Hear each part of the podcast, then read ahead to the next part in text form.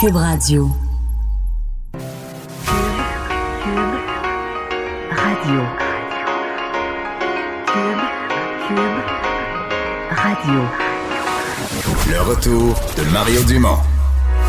Deux heures d'info. De 15 à 17. Il provoque et remet en question. Il démystifie le vrai du faux. Mario Dumont et Vincent Dessureau. Le retour de Mario Dumont. Bon après-midi tout le monde, bienvenue sur les ondes de Cube Radio. On va passer les deux prochaines heures euh, ensemble. Bonjour Vincent. Salut Mario. La neige est presque terminée sur Montréal. Effectivement, ce que j'ai remarqué pour le déneigement, ça avait peut-être été un petit peu plus lent. euh.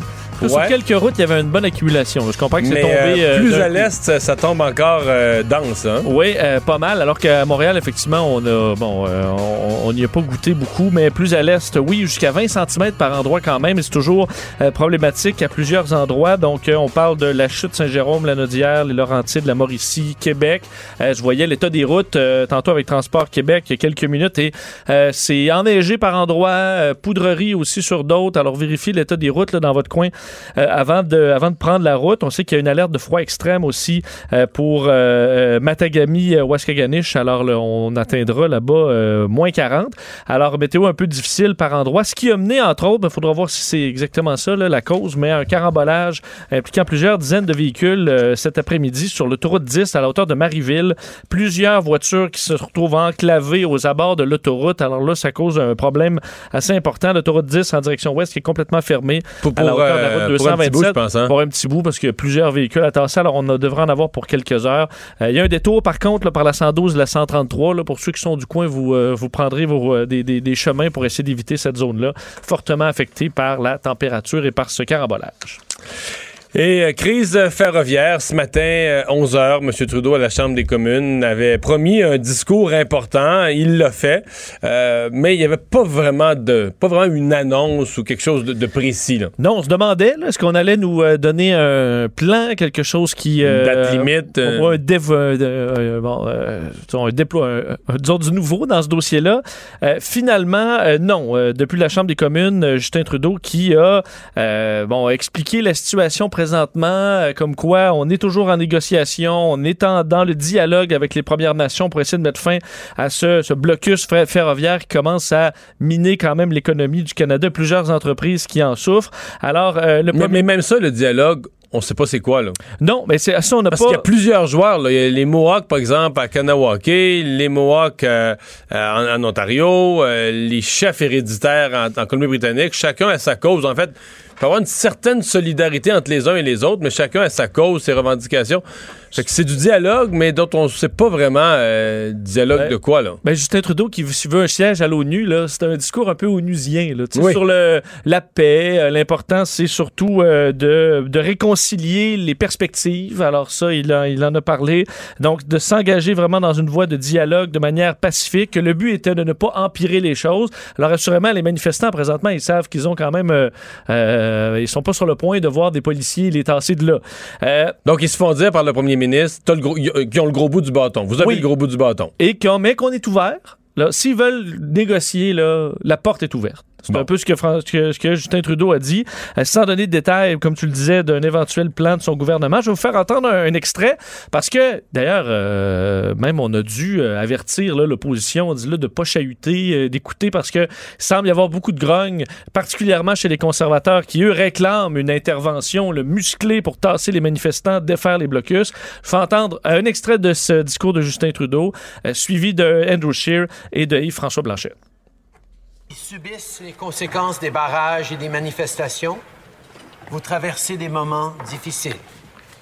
Sachez que notre gouvernement travaille fort pour trouver une solution. Notre priorité est de résoudre la situation de manière pacifique, mais aussi de protéger notre pays comme un État de droit. Je sais qu'on veut tous trouver une solution, mais en même temps, il faut absolument éviter que les choses s'aggravent. La déclaration du Premier ministre est un rejet total de responsabilité et un échec de leadership. Je peux comprendre que le premier ministre ne veuille pas négocier sur la place publique. OK. Mais tu convoques pas le Parlement pour faire une adresse ministérielle si tu n'as rien à dire. Et c'est manifestement ce à quoi on vient d'assister. Bon. C'est pas mal les François Blanchette qui a le fin mot de l'histoire, là. Tu convoques pas la Chambre, réunir tout le monde, attirer l'attention de tout le monde. Pas le moindre développement, là. Non, mais, mais je retiens deux choses quand même de M. Oui. Trudeau. La première, c'est que tu as gardé un extrait dans lequel il dit qu'il travaille fort. Parce que tu sais que c'est un mot, c'est un verbe qui m'amuse terriblement. Dans... Parce que Oui. M. Trudeau, face à tous les problèmes, il travaille. Je sais qu'il y a un autre terme là, qui t'a fait Mais sourire. là, il travaille. Cette fois-ci, tu sais, il travaille fort, mais à un autre moment, il a dit on travaille jour et nuit. Oui. Oui. Mais là, s'il y a un citoyen au Québec qui en demande plus de son premier ministre, là, qui nous appelle, on va le passer en ondes. Depuis là. 11 jours, il n'a pas dormi une minute. Travaille jour Oui. et nuit. Oui. Qu'est-ce que tu veux de plus? Ben, Jour travaille- et nuit. Oui. Bon. Mais ça dépend travailler sur quoi. Faut- Travaille. Oui. On Bon. peut perdre notre temps aussi, là. Hein? Ça dépend. Mais il Travaille. jour et nuit. Il l'a- il l'a dit, effectivement. Il n'a pas parlé de perte de temps dans son discours. Il dit, votre gouvernement travaille jour et nuit. Fait, moi, je peux pas en demander plus. Je ne peux qu'être satisfait et impressionné. Mais est-ce que, parce que euh, plusieurs, puis je, je vais t'en te donner des détails tantôt, plusieurs entreprises, eux, parce que euh, Justin Trudeau fait un appel à la patience, là. mais à quel point une entreprise... Ben, c'est peut-être le moment le plus important du discours. Dans le fond, si on devait retenir, au-delà de tout le, le- le braillage, s'il y avait une chose qu'on devait retenir, dans le fond, c'est ça qui est important dans le discours, c'est l'appel à la patience. C'est ça, tu sais, dans le fond, le, le message qu'on doit retenir, c'est que c'est que à moins d'une moins d'une chance ou qu'il y ait du grand froid le long, de la- de la- de la- le long des barrages puis qu'ils veulent plus manifester, mais Mais ce qui m'a vraiment surpris, c'est qu'il n'ait même pas demandé au moins clairement dire la meilleure négociation, là, ce serait au moment où vous, dé- vous enlevez le blocage. On, est à- on est- vous promet une on table promet- commence l'heure d'après. On va vous écouter. Le message a été entendu, mais d'urgence, là, il faut libérer le, le, le, le- blocus Ça même pas été dit. Ça, ça n'a même pas été dit. Ça, j'étais très surpris. Il y a pas de mettre dit, au moins fait. cette pression-là. Euh, non, effectivement, il a, il- bon, il a rien dit. Est-ce que, selon toi, ça peut aider à quoi que ce soit, là, le discours du premier Non, ministre? moi, je pense que ça peut plus nuire. Je pense qu'en disant aux manifestants qui ont le gros bout du bâton, ça peut plus nuire que d'autres choses. Si je voyais, euh, tu dis, il faut que dans les prochains jours, ça se règle. On a perdu tout espoir euh, Bon. avec le Ben, discours de Justin Trudeau. On verra là, la réaction des, euh, En des fait, il y a Nations. toujours de l'espoir dans le sens que c'est pas comme si c'était 700 000 manifestants. Là. Ce sont quand même des petits nombres, des très, très, très petits nombres, petits groupes. Il peut toujours avoir un dialogue euh, rapide, quelques engagements, un chèque. J'ai toujours l'espoir que ça puisse se régler quand même plus rapidement qu'on pense à cause de ça. C'est pas une mobilisation. non, c'est pas une euh, mobilisation des foules, c'est ça, là. Tu sais, puis même les, les- les- les chefs héréditaires, on commence à dire, ben eux-mêmes sont pas unanimes. là. Fait que, tu sais, si t'en as combien? T'en as cinq à convaincre? Sept? Ben, D'ailleurs, pour ce qui est des Hey. conditions là, pour mettre fin à ce bon à cette crise, le, le- le chef de l'Assemblée des Premières Nations, Perry, Pe- Perry Bellegarde, qui a dit euh, il y avait trois donc trois étapes pour arriver à la fin de cette crise. La première étant euh, de tasser la GRC, la Gendarmerie royale du Canada, du territoire traditionnel des Wet'suwet'en, euh, que Ça, j'ai l'industrie j'ai de la misère, celle-là, à mesurer la- la- la- la- le réalisme de ça, là. Parce que, bon, il y évidemment... a eu des conflits d'ailleurs avec les policiers dans les. euh, Oui, oui. disons, Il y a une euh, tension avec les policiers. Mais je veux dire, la, la, la GRC, c'est la police là-bas. là. Il n'y a pas de police provinciale. là. donc, la GRC, c'est la police. Est-ce que tu acceptes que la police patrouille plus une partie du territoire? C'est à moins d'avoir une entente. Au Québec, on a des portions de territoire qui sont patrouillées par les peacekeepers. Mais tu comprends, dans une entente signée avec le gouvernement du Québec, puis tu sais, je sais pas, moi, s'il y avait, par exemple, dans des domaines comme le crime organisé, si les Hells s'installaient, ben, il y a une collaboration avec la Sûreté du Québec. Tout est prévu dans une entente, là. Oui. Mais si t'as pas une telle entente, peux-tu dire, ah ben, il y a une portion de territoire. Au Canada, nous autres, on a un bout de territoire qui peut patrouiller. L'autre étant que Gaslink étudie sérieusement euh, leur option de tracé euh, donc qui, qui évite les, les- les- le territoire. Ce que Gaslink a déjà dit que c'était pas envisageable, qu'il y avait un tracé, que c'était le seul qui Et était qu'ils ont déjà fait Oui. pour minimiser les impacts sur leur territoire. Et la dernière étant de donner un échéancier là, de négociation, euh, processus clair pour avoir des discussions qui avancent. Alors, on sait, dans les Premières Nations, ça fait pas l'unanimité non plus ce qui se passe. Certains font un appel au CAM ou demandent de libérer les blocus en signe de bonne foi pour négocier par la suite. C'est le cas de Serge Simon, le grand chef Mohawk de Canes Attaqué, qui disait euh, justement là, que c'était peut-être de montrer la bonne foi et ensuite de négocier avec le gouvernement qui serait euh, la meilleure option. Et pour ce qui est, pour revenir à Justin Trudeau, euh, sa- son discours de ce matin n'a pas convaincu euh, François Legault, loin de là. là. François Legault qui Ouais. euh, Mais semble... qui, qui est- qui est plus, lui, euh, dans le concret, là, des problèmes économiques immédiats qui, euh, qui tombent dessus. là. Selon lui, ça ne fait qu'empirer. On est dans une situation qui est carrément dramatique. Surtout que dans les prochains jours, il y a plusieurs conséquences qui vont commencer à se faire sentir. On peut écouter un extrait du premier ministre du Québec. Ben écoutez, c'est les prochains jours. là. Les gens me disent à partir de demain, ça va devenir très, très difficile. Tu sais, écoutez, si on n'est plus capable d'accueillir des bateaux au port de Montréal parce qu'on ne sait plus où mettre les containers, on va avoir un sérieux problème quoi, là, après, avec les bateaux. Puis il y a des magasins qui vont pas être capables de fournir toutes les denrées euh, nécessaires. Il y a des entreprises sont pas actuellement capables. Euh, vous savez, il y a ce qu'on appelle des Bon, alors tu vois, ça va se complexifier rapidement au dire de, de François Legault. Euh, des embouteillages sur les rails. On sait que donc des navires qui ne pourraient peut-être pas euh, carrément euh, de, de venir porter leur chargement euh, au Québec. Alors, demande à ce que ça se règle rapidement, prochaines heures, prochains jours. Malheureusement, ça semble pas se diriger vers ça. Dans les seuls bons points, Via Rail, qui, on sait, va reprendre partiellement son, son service. Ils ont eu l'autorisation du CN sur le- la ligne Québec-Ottawa. Alors, les trains qui font vraiment uniquement cette ligne-là pourront euh, reprendre. On sait qu'il y a quelques exceptions, la Sudbury, euh, euh, Churchill, où il y a des, trains, mais le, corridor Ottawa-Québec pourrait reprendre. Et- et curieusement, en parallèle, le gouvernement Trudeau a déposé à la Chambre des communes un nouveau projet de loi en matière, je sais pas si on peut dire en matière autochtone, parce que ça leur donne pas vraiment quelque chose, mais... C'est un, oui, c'est un moment un peu particulier pour faire ça parce que euh, Justin Trudeau, alors qu'on est vraiment dans une crise euh, présentement au Canada sur le dossier autochtone, euh, il nous parle d'une étape importante vers la, récon- la réconciliation, là, soit le changement du, serment de citoyenneté, c'est-à-dire que les immigrants qui arrivent chez nous, lorsqu'ils vont de, bon, faire leur serment pour devenir citoyens canadiens, on va changer le texte. Euh, on veut changer le texte qui sera lu par l'immigrant et accepté, euh, et qui dira ceci. Bon, parce qu'on avait d'ailleurs euh, voulu faire passer ça à la session parlementaire du printemps, mais on n'avait pas eu le temps. Alors, on, on a remis ça, euh, on a redéposé mardi ce projet de loi pour modifier le serment de citoyenneté qui dira maintenant J'observerai fidèlement les lois du Canada, y compris la Constitution, laquelle reconnaît et affirme les droits ancestraux et issus de traités des Premières Nations, des Métis et des Inuits, et que je remplirai loyalement mes obligations à titre de citoyen canadien. Redis-là encore le nouveau bout, là. Bon, euh, la- bon, euh, j'observerai fidèlement les lois du Canada, y compris la Constitution, laquelle reconnaît et affirme les droits ancestraux et issus de traités des Premières Nations, des Métis et des Inuits. Ça, ça devient plus long. Ça devient un serment. Est-ce que le- le- la Constitution, on prend pour acquis que ça, ça- ça parle de tout le reste? Oui. Puis, euh, ça devient plus long. Dans le fond, c'est plus un serment aux Premières Nations qu'un serment au Canada. Parce que ça, ça avait été, euh, bon, euh, c'était un des souhaits de la Commission de vérité et de réconciliation de, d'ajouter ça dans le serment. Et là, c'est ce, qui est- c'est ce qui a été déposé aujourd'hui par Justin Trudeau. Mais c'est une étape vers la réconciliation Non, non, alors qu'on est comprends. en pleine... chi- Non, non, je sais, on est dans les symboles euh, complètement, là, du pipeau. Là, c'est- Oui, là, c'est un symbole. là. Ouais. Mais même là, le symbole, je veux dire, pour les nouveaux arrivants, je veux dire, euh, mettons un nouvel arrivant qui arrive à Montréal, c'est pas mauvais qu'il sache que l'existence de- des Premières Nations au Canada, c'est bien, mais dans son quotidien, est-ce que c'est normal qu'il prête plus serment à ça, mettons, qu'à l'ensemble des autres valeurs du Canada? Parce que ça devient, tu veux dire que je compte ça au nombre de mots, mais dans la longueur du serment, c'est, considérable. Parce que là, on veut pas oublier personne, les Premières Nations, les Métis,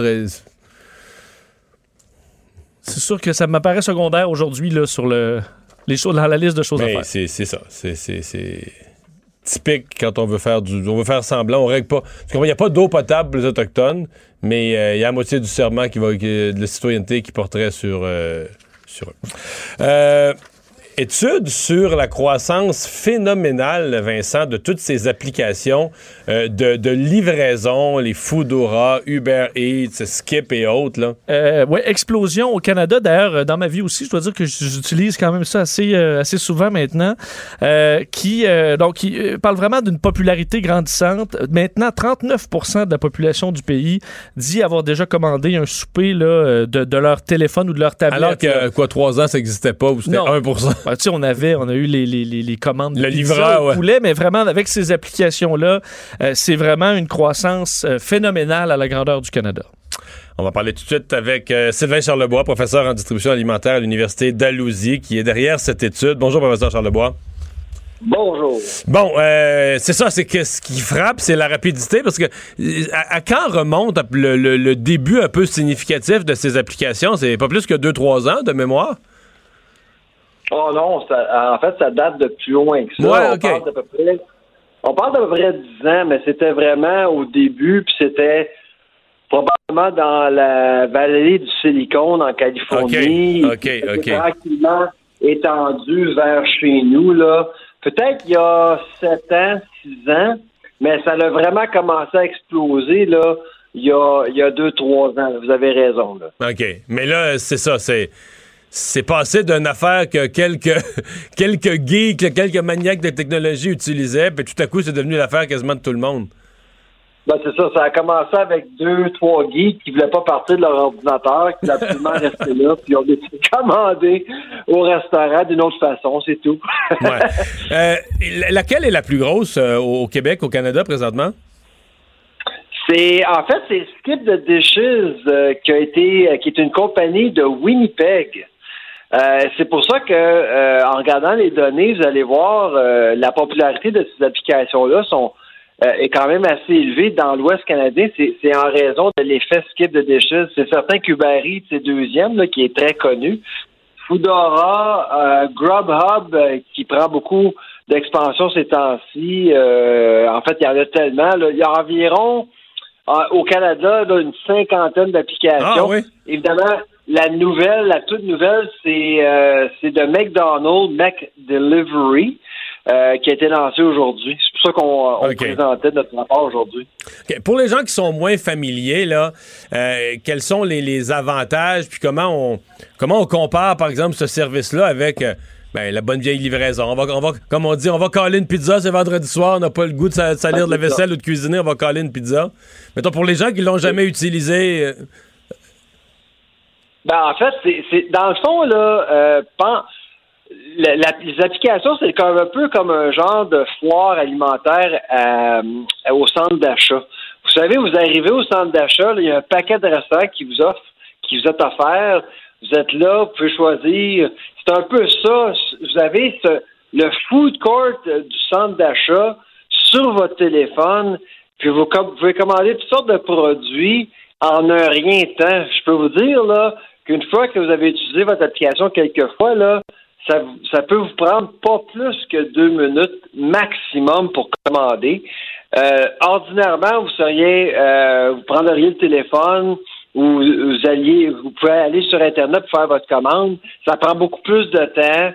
Euh, vous êtes en attente souvent, c'est vendredi soir, puis il y a beaucoup de monde qui appelle. Euh, en utilisant cette application-là, non seulement que vous commandez en deux minutes, mais vous savez exactement à la minute près quand est-ce que vous allez recevoir votre commande ah ben, chez tu peux vous? suivre, pour l'utiliser, tu peux suivre, tu peux suivre ton plat, là. Ils te disent ton plat est en préparation, Ouais. maintenant ils te disent, hop, ton plat vient d'embarquer dans l'auto, puis là, tu peux, tu le vois arriver.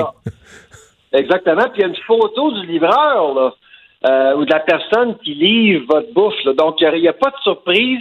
Puis une fois que la personne arrive chez vous, vous n'avez pas besoin de lui donner un pourboire. Vous pouvez donner un pourboire seulement qu'après la consommation du repas. Donc, il n'y a pas cette gêne-là que si, par exemple, je sais pas, moi, votre repas euh, vous a été livré un peu froid, où la personne n'est peut-être pas aussi professionnelle qu'elle devrait l'être, euh, peut-être que votre livraison est en retard aussi pour une raison ou une autre. Pouvez, en fait, offrir le pourboire que vous voulez après la consommation. Mhm. Et, et c'est prépayé, là. Donc, euh, c'est ton, ton- ton- ta carte de crédit est déjà dans l'application sur le téléphone, ce qui fait que tu n'as pas de manipulation d'argent quand le serveur arrive, euh, puis courir après du change, puis tout ça. là. C'est ça. Puis l'autre avantage, évidemment, c'est que si on veut faire livrer à un endroit où on n'est pas, comme par exemple vos parents, enfants, euh, à l'université, puis aller en ligne, puis euh, commander une pizza pour votre enfant qui est, je sais pas moi, à Québec, si par exemple vous demeurez à Montréal. OK. Euh, Est-ce que jusqu'à quel point ça change la vie des restaurateurs? Parce que ce que je vois, en tout cas à Montréal, le nombre de restaurateurs qui, font affaire avec ces sites-là euh, il augmente. Tu y vas d'une fois à l'autre. Mettons, mais je vais pas souvent, là, de, de mois en mois ou de deux mois en deux mois. Puis, whoop, tu vois apparaître des nouvelles adresses. Puis même des fois, des restaurants, tu te dis, ah, ben ouais, ça me semble c'est comme un bon restaurant, un peu haut de gamme, mais ils, sentent qu'ils n'ont pas le choix. Ils- Est-ce que, est-ce que parce qu'il y a moins de monde à leur table, il y a moins de monde qui va les visiter en restaurant?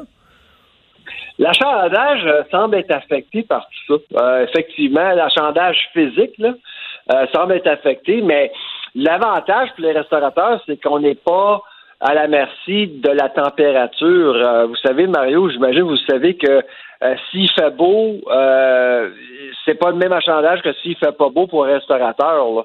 Mais dans le cas de ces applications-là, c'est tout le contraire. Je vous donne un exemple. L'autre jour, j'étais avec un ami dans un restaurant pour déjeuner durant une tempête de neige. On était les seuls dans le restaurant. Mais pendant qu'on mangeait le déjeuner, il n'y a pas eu un, mais sept livreurs qui se sont pointés pour ramasser un repas à être livré chez quelqu'un qui ne l'a pas sorti de chez eux. Fait qu'on voit vraiment là que euh, les restaurateurs ne sont plus à la merci d'une adresse, mais on est en mesure de générer des revenus, peu importe la température, peu importe l'endroit aussi. Ouais. Euh, comment c'est euh, comment se partage le revenu? Parce que je veux dire mettons que les gens sont prêts à payer un certain montant là, pour un repas, euh, tu peux pas leur charger plus cher. Est-ce que c'est le restaurateur qui coupe sur son profit, mais en même temps, le restaurateur, il n'y a pas de service à faire, il y a des étapes. comment le, modèle d'affaires de ça, il est comment? Oui, ça varie d'une application à l'autre. Généralement, euh, un restaurateur qui fait affaire avec une compagnie euh, va devoir 30% de ses recettes à la compagnie. Au livreur. Euh, et, ouais, et cette compagnie-là applique euh, des frais de service aux consommateurs aussi. Donc, le 30% on ne le voit pas, nous, mais le frais de service, nous, on le voit. C'est appliqué sur la facture. vous pouvez vous imaginer que les, services d'application font beaucoup d'argent. Mais pour ce qui est des restaurateurs, c'est pas tout le monde qui ont les moyens, justement, de faire affaire avec ces applications-là. Et c'est pour ça que quand vous allez sur Skip de Dishes, Uber Eats, Foodora, peu importe, vous allez voir, il y a une domination des franchises américaines. Vous allez toutes les voir.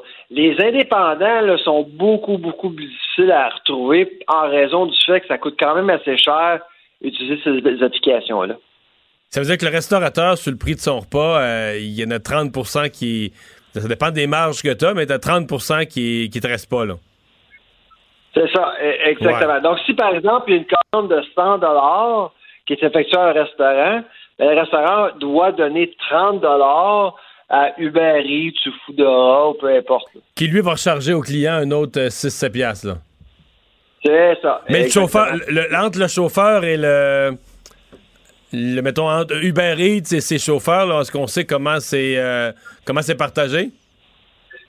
Ben, non, pas tout à fait. En fait, ça, c'est un autre. Ça, ça, varie énormément d'une application à l'autre. Puis il faut vous dire que c'est rare, rares sont les, con les euh, livreurs qui font affaire avec une seule compagnie. Hein. Il va y avoir un livreur qui va avoir qui va être avec Uber Eats, il y en a qui vont être avec deux autres, tout dépendant. Mais aussi, une chose qu'il faut euh, quand même reconnaître, c'est que le prix, les prix sur les menus sur votre téléphone sont gonflés là, par rapport au prix que vous retrouvez au restaurant. On se comprend bien. Donc, le 100 que je parlais tantôt, là, en restauration, là, si vous étiez à la table, dans le restaurant, peut-être que le 100 serait, mettons, 90 ou 85 donc, on nous charge déjà un extra, mais des fois, ah, on, pour le confort, le confort du foyer, pas d'auto à stationner, etc., on est prêt. Euh, pour, compenser pour le 30 le, 30% c'est sûr que les restaurateurs chargent beaucoup plus cher. Vous allez simplement visiter euh, quelques restaurants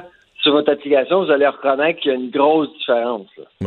Est-ce que c'est un phénomène qui est là pour rester. Est-ce qu'on peut penser que ça va vraiment transformer l'alimentation, la restauration?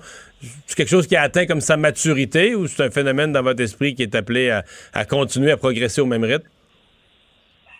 Ben, c'est une industrie de 1,5 milliard de dollars. Au Canada? Euh, on pense, on pense que, ouais, au Canada, on pense que ça va atteindre le 2 milliards d'ici la fin de l'année. C'est trop d'argent pour l'ignorer. Moi, j'ai l'impression que ce qui pourrait arriver durant les prochaines années, c'est qu'on utilise cette application-là pour supporter des, des cuisines fantômes en banlieue où il n'y a pas de il y a pas de salle à dîner, il n'y a pas de comptoir, il y a seulement que des cuisiniers pour supporter ces applications-là. Vous et moi, on, pourrait démarrer un restaurant virtuel. Dans un parc industriel où le loyer est pas cher. Exactement. Exactement. Vous pouvez avoir un restaurant, je sais pas moi, à Lévis, pour se desservir une clientèle à Québec, euh, peu importe, ça n'a plus d'importance où ce que vous allez être. Tout ce qu'il faut, c'est un pouvoir d'exécution. Eh bien, ben, on va surveiller tout ça. Merci beaucoup, Sylvain Charlebois. Au revoir. Au revoir. Euh, Intéressant, je pensais pas que c'était autant, euh, le 30 euh, dire qu'il y a de l'argent qui se hey, ils font-tu de l'argent? oui, c'est- qui s'envoie là. J'espère que les, les- les conducteurs ont leur... euh, Ouais. Ce On que leur je comprends, part, on c'est leur que- juste part. Ce que je comprends, c'est que dans leur capacité de recruter des conducteurs, il y a un enjeu d'âge. C'est des jeunes de 20 ans que j'ai entendu jaser de ça parce que pour faire du Uber, faut que tu aies 25 ans ou 23 ans. Il y a un âge minimal pour faire du Uber? Parce que tu transportes, tu transportes du monde, là, puis Uber embauche pas des jeunes au volant. Mais pour transporter du spaghetti, je veux dire, euh, ouais, c'est moins... euh, moins grave. là. Au pire, euh, t'as un accident, euh, tu vas renverser la sauce, là, tu comprends? Mais, donc, des jeunes de 20 ans, 21 ans, qui n'ont pas le droit de faire du Uber, vont faire de la livraison de nourriture. faire de la livraison de nourriture, exactement. Puis ils sont quand même nombreux, Mais- là, ils sont quand même dans la clientèle de ceux qui veulent se faire quelques dollars puis qui n'ont pas une job à temps plein. Ben oui. Mais j'ai l'impression que ça va être appelé à grossir encore plus, et surtout les tranches d'âge, parce que les gens aussi vieillissants, euh, je veux dire, euh, tu viens de t'ouvrir euh, tous les restos de ton coin, ou du moins une grande partie de restauration. Livré Ben chez vous. oui. Et j'en vois effectivement, il parlait des restaurants qui te servaient juste à ça. J'en ai, moi, dans mon secteur, là, des restaurants de déjeuner, mais qui, où tu peux pas aller. Là. Ils font juste de, la- juste de la livraison avec des applications. Pas de table. Pas de table. Alors, ça semble être un marché en croissance. Deuxième journée du procès d'Éric Salvaille. Et là, c'est vraiment le contre-interrogatoire. L'avocat d'Éric Salvaille, l'avocat de la défense, qui a cuisiné toute la journée le, témoin. Oui, maître euh, Michel Massicotte qui euh, faisait le contre-interrogatoire aujourd'hui, qui le poursuivait donc sur euh, le plaignant, Donald Duguay, essayait de trouver des, failles dans son discours, des contradictions. C'est l'objectif de maître Massicotte, donc pour défendre Éric Salvaille. Alors, on est allé passer en détail tout ce qui s'est ce qui a été raconté par euh, le plaignant, en particulier cet événement là, à l'Halloween dans un- une, salle de bain euh, où il aurait été euh, donc séquestré. Donald Duguay, c'est du moins ce qu'il allègue. Alors, Maître Mas- Mascotte est allé de plusieurs bons éléments essayant de d'amener des contradictions, entre autres au niveau du poids, disant ben, c'est pas une contradiction dans la mesure où Donald Duguay disait peser entre à peu près 125 livres, Eric Salvaire 170 à 180 livres.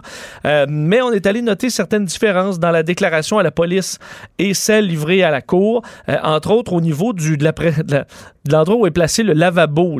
Euh, on n'avait pas mentionné, enfin, on, on disait dans un, endroit que c'était à deux pieds de la porte, l'autre à huit pieds de la porte. Alors on en est là, dans des détails quand même assez précis. Euh, disant également qu'il avait, il s'était lavé les mains alors qu'il avait peur d'être agressé. Il dit malgré vo- votre crainte et les 20 d'agressions alléguées précédentes, vous avez décidé de laver vos mains en lui faisant dos. Euh, ce, que, ce à quoi Duguay a répondu Je me lave les mains pour sortir de là rapidement. Euh, on lui a demandé également, parce qu'il expliquait que selon sa version, Éric Salvaille s'est tourné vers lui avec son pénis le sorti en train de se masturber. On lui a demandé est-ce que c'était une braguette? Est-ce que c'était des boutons? Euh, Est-ce que c'était une, fermeture éclair? Est-ce qu'il y avait des caleçons? Alors, ça, Duguay ne s'en souvient plus. Et on est revenu aussi beaucoup sur la, la partie séquestration. Est-ce que physiquement.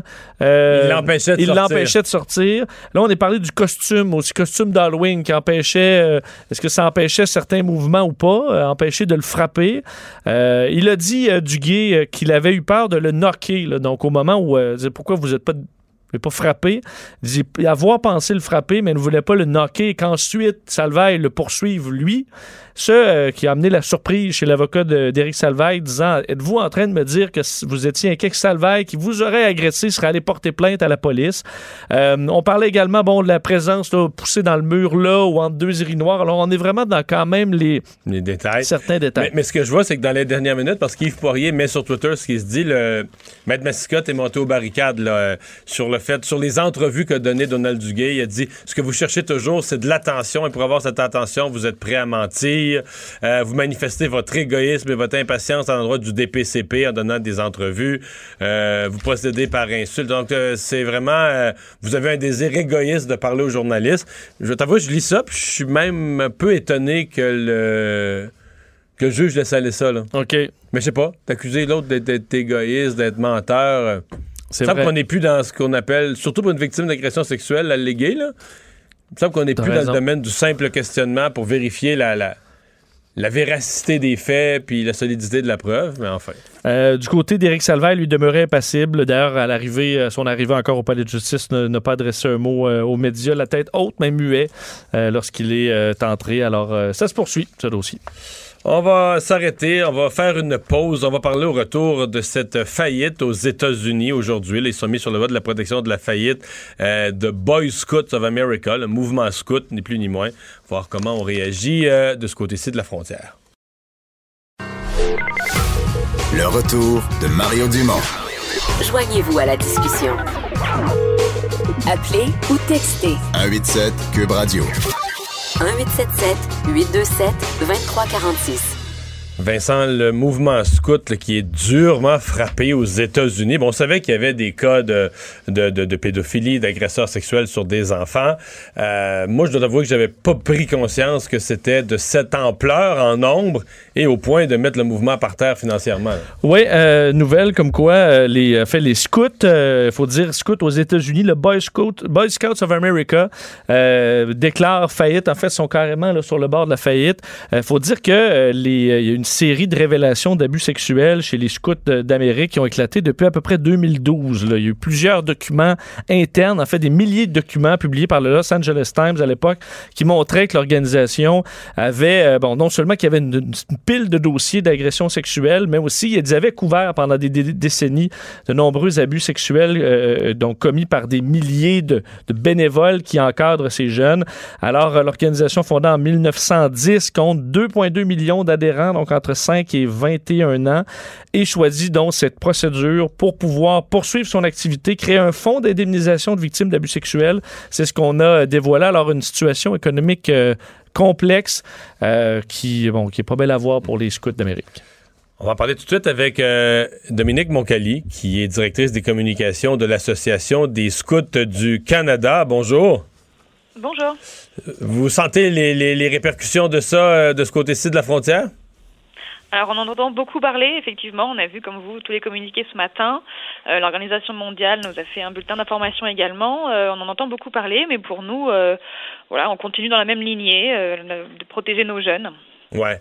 Est-ce que le Canada a vécu euh, le même genre de, dénonciation? Euh, parce que, bon, on l'a vu dans l'Église catholique, on l'a vu dans différents mouvements où on travaillait avec des jeunes, puis on les amenait passer une fin de semaine, etc.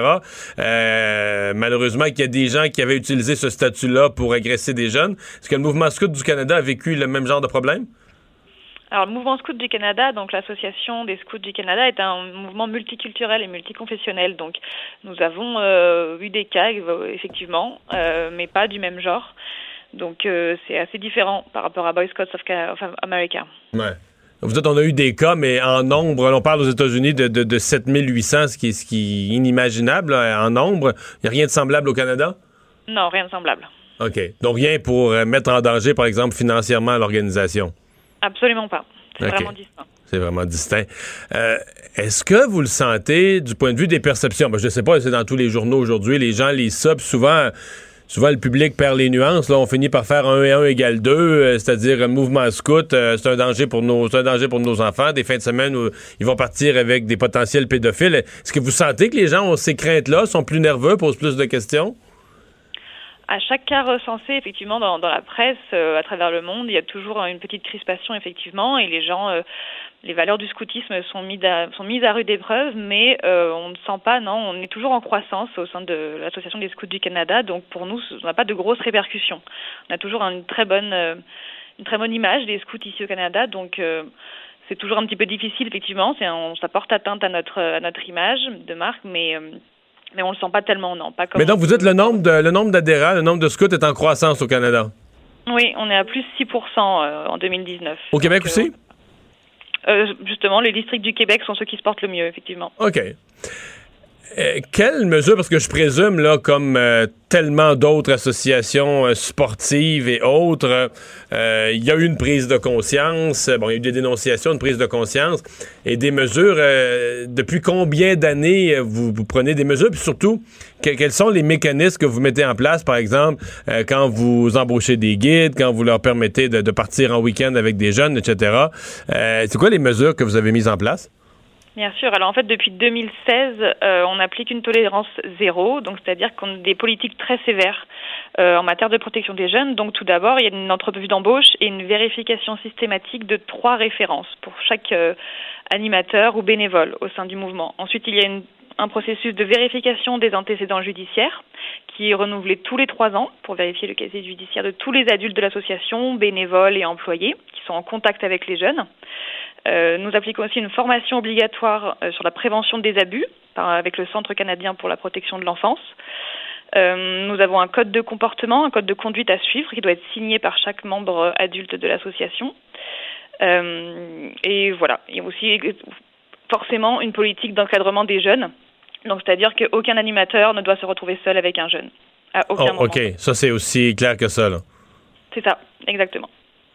Et vous avez l'impression, vous, quand, quand on vous pose des questions, quand les parents vous posent des questions, vous êtes à l'aise à partir de ces mesures-là de leur, euh, de leur certifier que leur jeune est en sécurité? Tout à fait, on a beaucoup de questions. Ça fait partie de notre priorité de les rassurer et de leur assurer que tous les, toutes les personnes qui sont recrutées au sein de l'association, euh, on s'assure qu'ils répondent aux valeurs du scoutisme. Ouais. Euh, je reviens, bon, vos, vos- vos réponses sont claires, mais sur, sur la question des États-Unis, euh, qu'est-ce que vous pensez qui va arriver? Est-ce que le mouvement scout, parce que c'est quand même, je, voyais ce matin là, dans les, les- les articles là-dessus, qu'il y a quand même des nuances, il y a des, associations locales qui, elles, sont pas toutes en difficulté financièrement. Est-ce que vous pensez que le mouvement scout va, survivre autrement, va se réorganiser? Qu'est-ce qui va lui arriver aux États-Unis? Alors, je pense que le mouvement scout, justement, je pense que ils apprennent à rebondir et à tirer des enseignements. Euh, je pense que le fait de vouloir dédier euh, ce fonds d'investissement pour les victimes euh, de la maltraitance et des abus subis euh, est une manière justement de, de se racheter et de rebondir et d'en tirer des leçons. Et nous-mêmes, au Canada, on en tire des leçons. On sait qu'on doit vraiment redoubler de vigilance en matière de, protection des jeunes. Ben, on va souhaiter que tout ça se passe pour le mieux chez nous. Merci beaucoup d'avoir été là. Je vous en prie. Au revoir. Dominique Moncali, directrice des communications de l'Association des scouts du Canada. Notez que le, le nombre, là, on parle de cas aux, aux États-Unis, évidemment, là, mais fin janvier, il y avait un procès au Minnesota qui donnait l'ampleur du problème. On avait compilé ce qu'on appelle les dossiers de la perversion. Euh, presque 8000 agresseurs présumés, donc 7800 et 12 200 victimes. Alors, entre 1944 et 2016, alors, c'est quand même sur une longue période, mais quand longue même. période, mais, mais quand même 12 000 7000 victimes. 7800 agresseurs, as-tu pensé? Non, mais ça fait. Tu sais, c'est. Quand tu regardes ça, tu regardes en France euh, l'association de patinage, on en a parlé la semaine passée, tu regardes l'Église catholique, tu finis par te dire. ben, D'ailleurs, je, voyais des gens dans l'Église catholique qui se défendaient un peu, plus ou moins de défense, mais en disant regardez, il n'y a pas juste nous. c'est comme une époque où tous ceux. Ben, ça dépend de quel bord tu le prends, mais on pourrait dire tous ceux qui. euh, tous les mouvements qui avaient la possibilité d'accompagner des jeunes, des amener un week-end, encore plus si ça reste à coucher dans. Il y a eu des une- abus. Dans une tente, dans un chalet, dans le bois, mais c'est ça. Ça attirait des gens qui. qui avaient pas, qui avaient pas comme but premier euh, le, le- le- le mouvement lui-même, que ce soit la, la religion, le scoutisme, le patinage, ça attirait aussi des gens qui avaient d'autres intentions. C'est ce qui amène à dire, ben, il faut, faut pas qu'il y ait un adulte seul avec un. Ouais, ça, ça c'est semble- ça même dans le monde euh, du sport pour les entraîneurs, tout ça, dans les douches. là, on a vu des, des, des, euh, le même genre d'histoire. Mais on s'entend que ça complexifie. Là. Quand tu as Oui. besoin de bénévoles, là, euh, ça s'en vient plus compliqué. Oui, c'est ça. Puis des, des bénévoles, puis là, ça te prend des hommes, des femmes, ben, ça complique la, la situation, mais c'est devenu la norme un peu partout et c'est pour le mieux. Euh, on va s'arrêter dans un instant. Culture et sport. Le retour de Mario Dumont, le seul ancien politicien qui ne vous sortira jamais de cassette. Mario Dumont et Vincent Dessureau. Cube Radio. On est de retour. Anaïs est là pour parler euh, culture. Euh, et tu nous parles entre autres de Joe Bocan. Ah ben oui, puis là, on va se mettre dans l'ambiance avec un petit repartir à zéro. C'est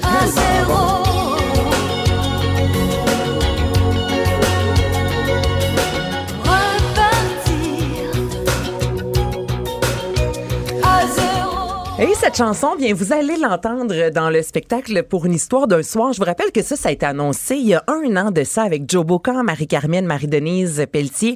Et le spectacle a pris son envol officiellement le 6 février dernier. On nous promet, oui, des succès comme Repartir à zéro, Entre l'ombre et la lumière pour une histoire d'un soir. Les filles, par moments, seront seules sur scène. Des fois, on parle d'un duo. Des fois, c'est un trio. Et j'ai parlé aujourd'hui avec C'est un super Joe- projet. Ben oui, C'est j'irai- un je veux dire, j'ai le goût d'y aller. Ah oui, j'ai le goût d'y Ah aller. oui. D'autant plus que Marie-Carmen ne chante pas depuis des années, euh, voulait plus chanter. euh, Ben, Joe Bocan aussi, elle, Bocan aussi, elle a eu ça- son projet pour les enfants, mais elle a quand même été une quinzaine d'années à ne pas chanter. Puis elle me disait en entrevue que sa fille, qui environ, lorsqu'elle avait 13 ans, elle a découvert vraiment que sa mère chantait dans la vie. Tu sais, elle savait, elle avait entendu sa mère un peu ici et là, mais elle concevait pas que sa mère avait chanté des albums. Et elle dit, à donné, je marchais dans la maison, là, ma fille avait son, mon album dans les mains, puis elle a fait, ben voyons donc, maman, qu'est-ce que je comprends. Qu'est-ce que c'est ça, s'il vous plaît? Recommence à chanter. Et là, Joe Bocan, aujourd'hui, elle était dans son lit, habillée en mou, en pyjama. Elle s'en allait faire de la raquette. Elle avait une journée d'entrevue. Écoutez, moi, je suis tombée en amour avec cette fille-là.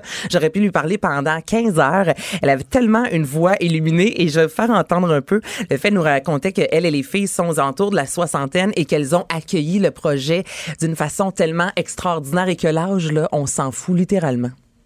On a, on a un bagage qu'on a accumulé, une espèce de maturité et en même temps, moi, en tout cas, je me sens encore vraiment bébé Lala, encore adolescente. J'étais encore là. On a encore le, le goût d'être émerveillé, de s'amuser, d'avoir du plaisir, tu sais. On n'a pas, euh, on se sent pas nostalgique. Non, ouais, c'était le fun. Puis tiens, on continue de le chanter, mais pas dans la nostalgie, plutôt dans le bonheur d'une continuité. Dans le bonheur, c'était le fun. On continue. Non, on voit, là, on l'entend juste dans la voix. On entendait à quel point elle a du plaisir avec les filles. Et Marie-Carmen, Marie-Denise Pelletier ont déjà fait ensemble le Starmania. Donc, les filles se connaissaient. Joe Bocan les avait croisées à quelques reprises sur des euh, plateaux euh, de télévision, exemple, sans plus. Donc, elles ont passé plusieurs moments, les trois ensemble, à discuter de ce qu'elles voulaient, de ce qu'elles ne voulaient pas. Et il y a vraiment une super de belle chimie euh, qui s'est développée entre les filles. Ah, moi, j'ai hâte, là. On est une semaine sans faire des shows, là. Puis quand on s'est revus, là, on avait passé cinq, six jours, là. On était là. Hey, je m'ennuyais! sais, parce que dans la loge, c'est le fun, on rit, on a du plaisir. On, on prend notre temps, on se maquille lentement, on arrive tôt, euh, on discute. Sais, les filles ont du fun, là, honnêtement, à écouter ce qu'elles me racontaient. Il y a une quarantaine de spectacles à venir. Il y a déjà plusieurs concerts qui euh, affichent complet. Et euh, quelques secondes, quand je vous dis justement que sa plus jeune, entre autres, n'était pas au courant que sa mère chantait, il y a un de ses garçons qui fait de la musique. Joe Bocan travaille aussi sur un nouvel album. Et elle me raconte un peu comment sa fille a réagi quand elle a officiellement découvert euh, sa musique. Maman, poursuit, continue ta route. T'es arrêté pour nous, mais là, vas-y. J'ai déjà, je te dirais peut-être deux chansons que je pense qui pourraient être sur l'album, que j'aime vraiment beaucoup, que j'ai écrites. Sûr que dans deux ans, puis même avant mes deux, avant que je finisse la tournée, il faut que mon album soit terminé. Puis je veux vraiment que mes enfants m'encadrent. Je veux vraiment que mon fils participe. Tu mon fils fait de la musique. Donc, son fils sera avec lui, avec elle plutôt sur l'album. Euh, alors voilà, c'est officiel qu'il y aura un nouvel album sous peu de Joe Bocan. Et là, les femmes qui sont euh, en spectacle un peu partout à travers le Québec, à voir ce qui se passe sur le web, le bas, si je peux me permettre, à chaque fois que, que les Oui. filles sont en show. Un peu comme quand les bébés avaient repris une tournée aussi, des, des groupes ou de la musique que tu n'écoutes plus pendant longtemps, puis et qui n'ont pas brûlé à la radio, parce que du Joe Bocan, on n'en entend pas encore. en- Ça s'est pas brûlé tant que ça. Ça là. s'est pas brûlé, puis on les connaît, les paroles et des chansons, Ben des oui, fois ben qu'on n'a oui. pas entendues depuis quelques années. Puis là, ça se met à jouer. Ça fait un crime bien, je suis capable de la, de la chanter de à Marie-Carmen qui sort l'aigle noir, là. Je veux dire, j'irai voir Ben ça. moi, entre miel et venin, un pendant une main sous l'autre gant de satin à maman miel et venin, là, je Hmm. connais les paroles Mais sur un moyen temps. Est-ce fait que les mon femmes enfant- voilées, Joe Bocan, ou c'est rendu peut-être. euh, Je je sais pas. pas. hein? Honnêtement, peut-être J'ai- Je qu'aujourd'hui. pense même plus, celle-là. Je sais pas. Moi, elle la fera pas. Mais tantôt, je cherchais un extrait, je, pourrais mettre une autre chanson et je vais t'avouer que j'ai Ouais. vu- j'ai vu celle-là passer. Elle la commence, puis tout à coup, c'est Marie-Denise Pelletier qui embarque tous les cris, les SOS. on prend, on fait un rapide euh, medley. Euh, bon, on parlait de bon, euh, Ozzy Osbourne. Euh, c'est pas des bonnes nouvelles. Ça va pas super bien pour Ozzy Osbourne qui a annoncé en fait euh, annuler sa tournée nord-américaine. Je vous rappelle qu'il devait être de passage au Centre Bell le 16 juin prochain. Il est rendu à 71 ans. On a appris il y a pas si longtemps qu'il était atteint de Parkinson, stade numéro 2. Et là, ce que vous entendez, c'est Ordinary Man, chanson euh, qu'il interprète extrêmement bien avec Elton John qui a, bon, un peu plus tôt cette semaine, annulé un concert en raison de pneumonie. Donc là, les deux, euh, reposez-vous les boys. Là. Moi, c'est ce que j'ai envie Non, de mais c'est. Les, les chances que Elton John soit mieux, soit mieux dans deux, trois semaines sont meilleures que l'autre atteint de Parkinson. sont meilleurs, effectivement. Et là, il devra aller en Suisse pour suivre un, un, Un traitement un traitement, ouais, ouais. merci Mario, un traitement qui va durer un 6 à 8 semaines. Et c'est la raison pour laquelle il a décidé d'annuler la tournée No More Mais, euh, mais- Tours mais il 2. me semble de voir Ozzy dans un petit centre en, en pantoufles en, plat pied blanc là, qui s'occupe de, sa, qui s'occupe de sa santé, là, je sais pas. C'est vrai. Il doit y avoir des centres de luxe pour grandes vedettes en, en Californie. Mais quand même, tu l'imagines-tu, en robe de chambre blanche avec les petites Mais on pantoufles? l'a vu en pyjama dans les Osborne à quelques reprises. Donc Oui, moi, j'ai mais quand il prenait même- pas soin de sa santé. Ouais. Il avait pas soin Le prince du des tout. ténèbres euh, dans ses petites pantoufles bleues. Ouais. Mais hein, faut ce qu'il faut. Ouais. Faut Ah ce oui. qu'il faut, effectivement. Mais Ouais, qui prend une bonne tisane. oui, effectivement. Mais juste euh, pour euh, terminer, le- la raison pour laquelle il a tant voulu annuler, en fait, c'est que c'est dit, ça, je trouve que c'est quand même bien. Il a fait, tu sais, les gens veulent, qui viennent me voir, tu sais, des fois, on attend longtemps pour voir un artiste en show. Il a dit, je pense pas être capable de le faire et j'aime mieux annuler d'avance que devoir annuler un 24 heures à l'avance. Donc, c'est la raison pour laquelle il a pris de l'avance en, en annulant euh, ses dates de spectacle pour ne pas décevoir ses fans quelques jours à l'avance.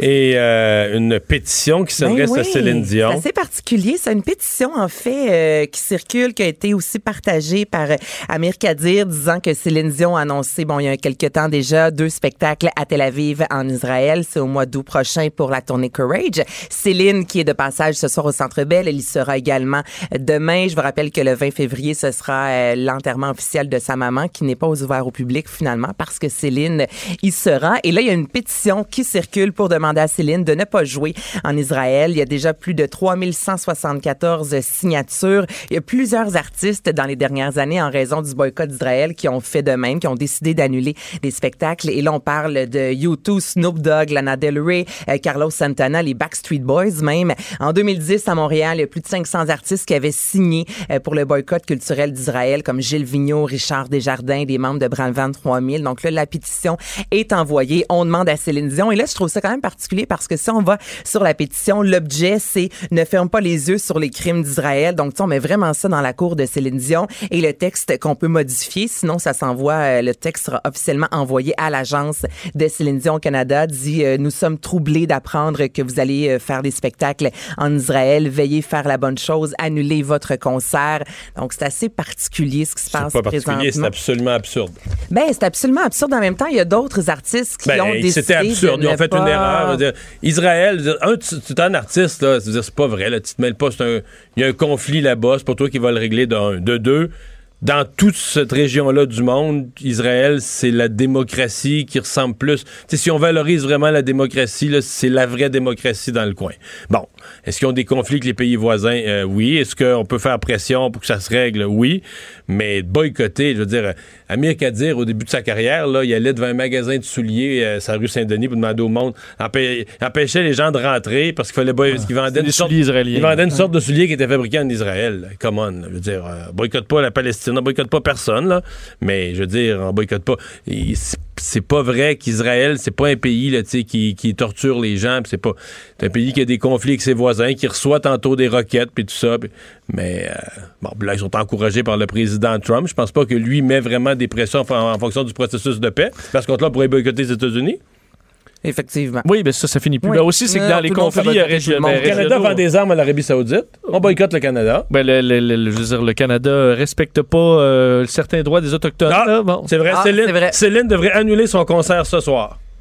Là, dis pas ça, là, ça va être pris hors contexte, Mario, Ben non, là, vas solidarité. faire la une. La Mais chasse, au, la chasse raison. aux phoques, euh, je veux dire, ça, tous les pays, euh, je comprends que euh, Israël, c'est un dossier. Le conflit israélo-palestinien, c'est pas un conflit simple non plus. Là. Je pense pas que Céline, elle arrive là en, comme ayant un point de vue là, euh, Mais non, clair puis sur je le sujet. un là. artiste qui est pacifique. Je dis, Céline Dion, tu sais, c'est pas celle non plus qui défend aux Mais non, mais efforts c'est parce que c'est des toujours en petits de... manipulateurs, c'est des petits manipulateurs qui essayent d'utiliser l'image de Céline, soit Ben dit oui. en passant, qui potentiellement, en faisant un chiard avec ça, mettent sa sécurité en danger là-bas. S'il y a quelque chose, c'est ça, là. Dans une...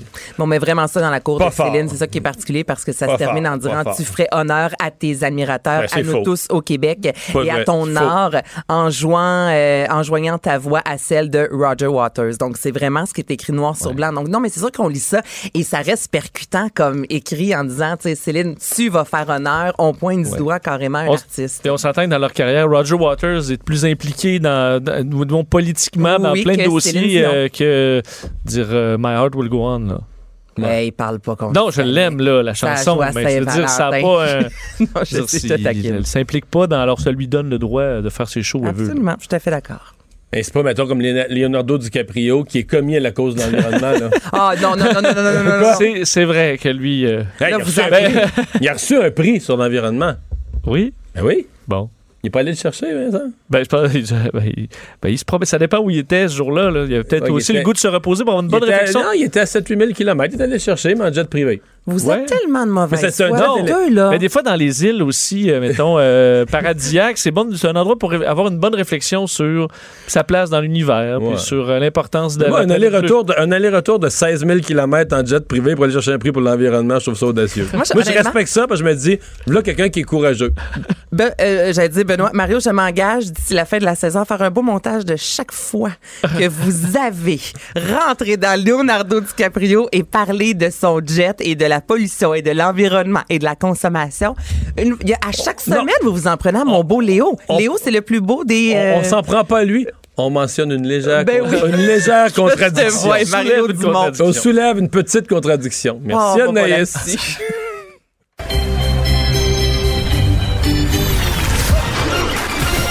Jean-Charles Lajoie. Dis, exprimez-vous. Exprimez votre talent. Ça passe le test. Magnifique.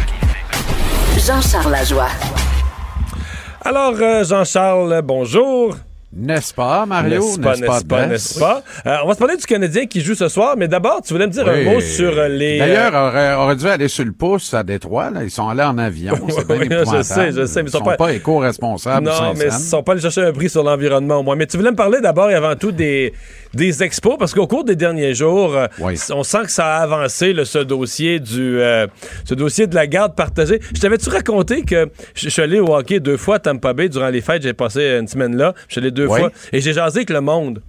Et Oui. pour le partisan moyen de sport à Tampa Bay, cette histoire de garde partagée, là, c'est la risée. là. Les gens disent, Ah, on, ben, irait, on irait plus au baseball, c'est cave, on n'a jamais entendu une pareille sottise. Il n'y a personne qui croit à ça là-bas. là. Non, non, ça passe pas la rampe. Et, euh, et ici, à Montréal, malgré de louables efforts de certains de nos amis en commun pour bien tenir le mur en place, quand tu réfléchis un peu plus profondément, ça n'a pas de maudit bon sens. Tu comprends? Mais ça Les vraies affaires, là, ça n'a pas de bon un- sens. un an ou deux, Mais hein. c'est ça. Mais, mais moi, je dirais aux gens de Tampa Bay, vous y allez pas de toute façon au baseball. Alors, vous ne méritez pas d'équipe. La vraie vérité, c'est ça. L'État de la Floride se meurt sur le plan du sport, Mario, en termes d'affluence dans les différents stades, que ce soit au football, au football euh, de la NFL, au football collégial américain. L'État de la Floride, c'est hyper puissant dans le football collégial américain. Il y a plus grand monde dans les stades, alors que jadis, il y a 20, 25, 30 ans de ça, on construisait des stades, on les rénovait pour les agrandir, on voulait attirer 100 000 personnes et ça marchait lors de chacun des matchs. Maintenant, que ce soit les Gators euh, euh, de l'Université de la Floride dans les Everglades, que ce soit les Miami Hurricanes, les Hurricanes de Miami, ou encore les, euh, les, euh, les de l'Université de l'État de la Floride, énormément de sièges de libre à chacun des matchs. Même chose pour les Buccaneers de Tampa Bay, les Dolphins de Miami dans la NFL. Euh, on ne sait plus comment ajouter au confort des sections, euh, entendre ici qu'on réduit le nombre de sièges de chacune des sections. On est rendu avec des lazy boys dans les estrades, là. Tu sais, à un moment donné, là, euh, si tu étais capable de vendre les six bancs que, que d'espace que, que, que prendrait un seul lazy boy, tu vendrais pas un lazy boy, tu vendrais six bancs. Alors, il faut comprendre ce qu'on a à comprendre. Puis c'est pas bien plus brillant au baseball majeur pour cet état-là non plus. Euh, tu sais, les Rays, mais les Marlins de Miami, ils marchent pas fort fort non plus. Là. Alors, euh, donc, tu sais, eux, là, ne méritent pas d'équipe. Sauf que toutes les ligues ont une horreur de sortir un club de cet état-là. C'est tellement un état névralgique et important. On le sait, c'est l'état qui a fait basculer l'élection dans le Ouais. camp des, euh, des républicains en 2000, le fameux état de la Floride pour George Bush. Et qui l'eût cru Mais à c'est un ça? état où il y a de l'argent, euh, Jean-Charles. C'est- C'est un État où il y a de l'argent, mais il y a trop peu de monde qui possède tout l'argent dans cet État-là. Et il y a une grande majorité de gens qui n'ont pas de maudite scène. Et ça, c'est le bas qui blesse, parce que c'est ce monde-là dont tu as besoin pour remplir ton stade, tu comprends? Ouais. Ah ouais. Une classe moyenne qui, qui, qui est moyen d'aller au baseball de temps en temps. Attends, attends un peu. Échanger à qui? Au Blues, OK. Oh, on a-tu une nouvelle de dernière heure? Marco Scandella est échangé au Blues de Saint-Louis euh, contre un Pas choix contre de Pietra- Pietrangelo, tour. non? Choix de deuxième tour. Plus un conditionnel de quatrième tour. Bon, alors Marco, ça te donne une idée de la valeur du marché. Marco Scandella, qui a fait sa plus belle passe en carrière sur le tape d'un adversaire samedi passé au Centre Bell, est échangé au Blues de Saint-Louis contre un choix de... Il n'aura fait que passer, hein, contre un choix de deuxième tour et un choix conditionnel de quatrième tour.